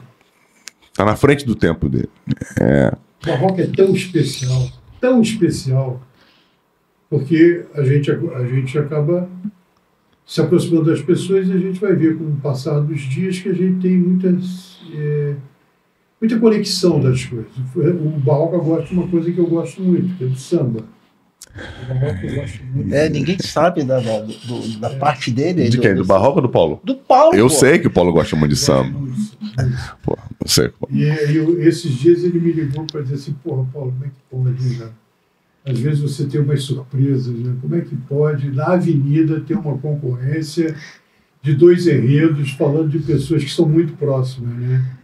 Que é o Império fazendo um enredo do Arlindo e a Grande Rio fazendo um enredo do Zeca Pagodinho. Eles vão dois enredos na avenida de duas pessoas que se gostam e que viveram a vida toda juntos, né? Então, você vê como é que o Barroca tem profundidade nas coisas, né? E ele, o Barroca é muito isso. E é uma pessoa que eu tenho, assim, um- uma admiração de filho. Lamentavelmente, por causa disso, a gente não consegue trabalhar junto. Porque senão vão dizer que eu estou levando meu filho para trabalhar. Que vai ser. É, como é que é? Como você Nepotismo, nepo- nepotismo. Nepotismo. Nepotismo. Mas é isso, muito obrigado. Que bom. A gente que agradece aí de você aqui. compartilhar aí. Parabéns pela forma que vocês tratam os convidados. Não, Obrigado. É isso. E eu quero que eu fale o que ele, a, a frase que ele me disse. Isso. Em, 1900, em 1900, não, em 2003, eu estava no Flamengo. Alguns problemas enfrentávamos, né, Paulo?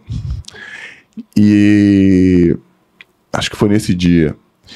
E a gente estava tentando resolver. Eu, eu era um dos caras que, apesar de jovem, que tom- cuidava da galera, né? Me ajudava.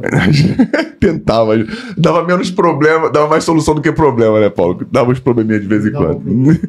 e um dia o Paulo falou, cara, a tua vida é digna de uma tese. E um dia eu, eu vou escrever. Acabou que passaram os anos e a gente se encontrou. E eu, na época, eu não entendi bem o que ele quis dizer. Mas depois que eu fiquei mais velho, que eu comecei a olhar para trás, como ele falou, né? Aprender com o que aconteceu atrás para usar hoje. Eu entendi o que esse cara me disse e sou grato a ele pra caramba por tudo que ele fez por mim.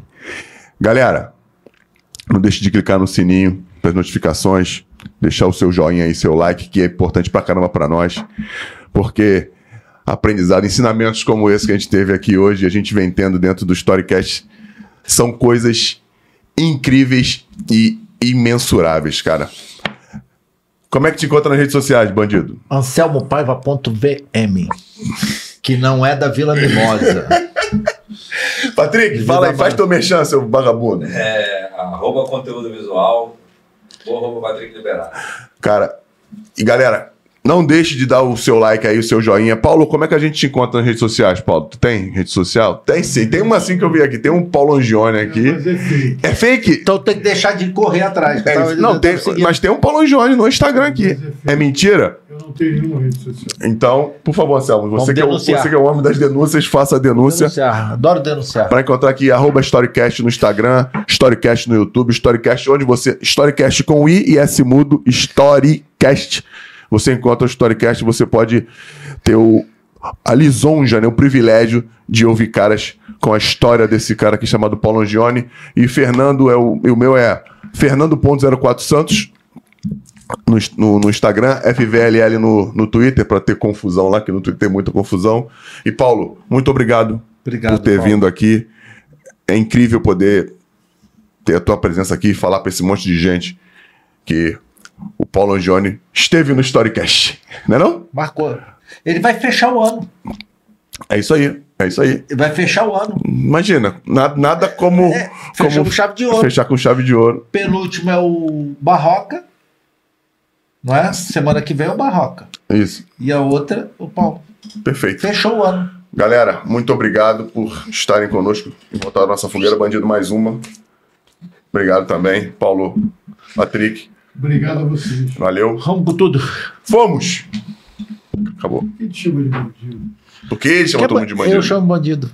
Ah, você. Ele É, chama todo mundo alucinar. Fala, garotinho esperto! Ó, na Bet Festival você tem mais de 10 modalidades esportivas para apostar. Só vem, só vem! Bet Festival! Betou, ganhou, clicou, sacou! Fala garotinho esperto! Ó, na BetFest BetFestio você tem mais de 10 modalidades esportivas para apostar. Só vem, só vem! BetFestio! Betou, ganhou, clicou, sacou! Fala!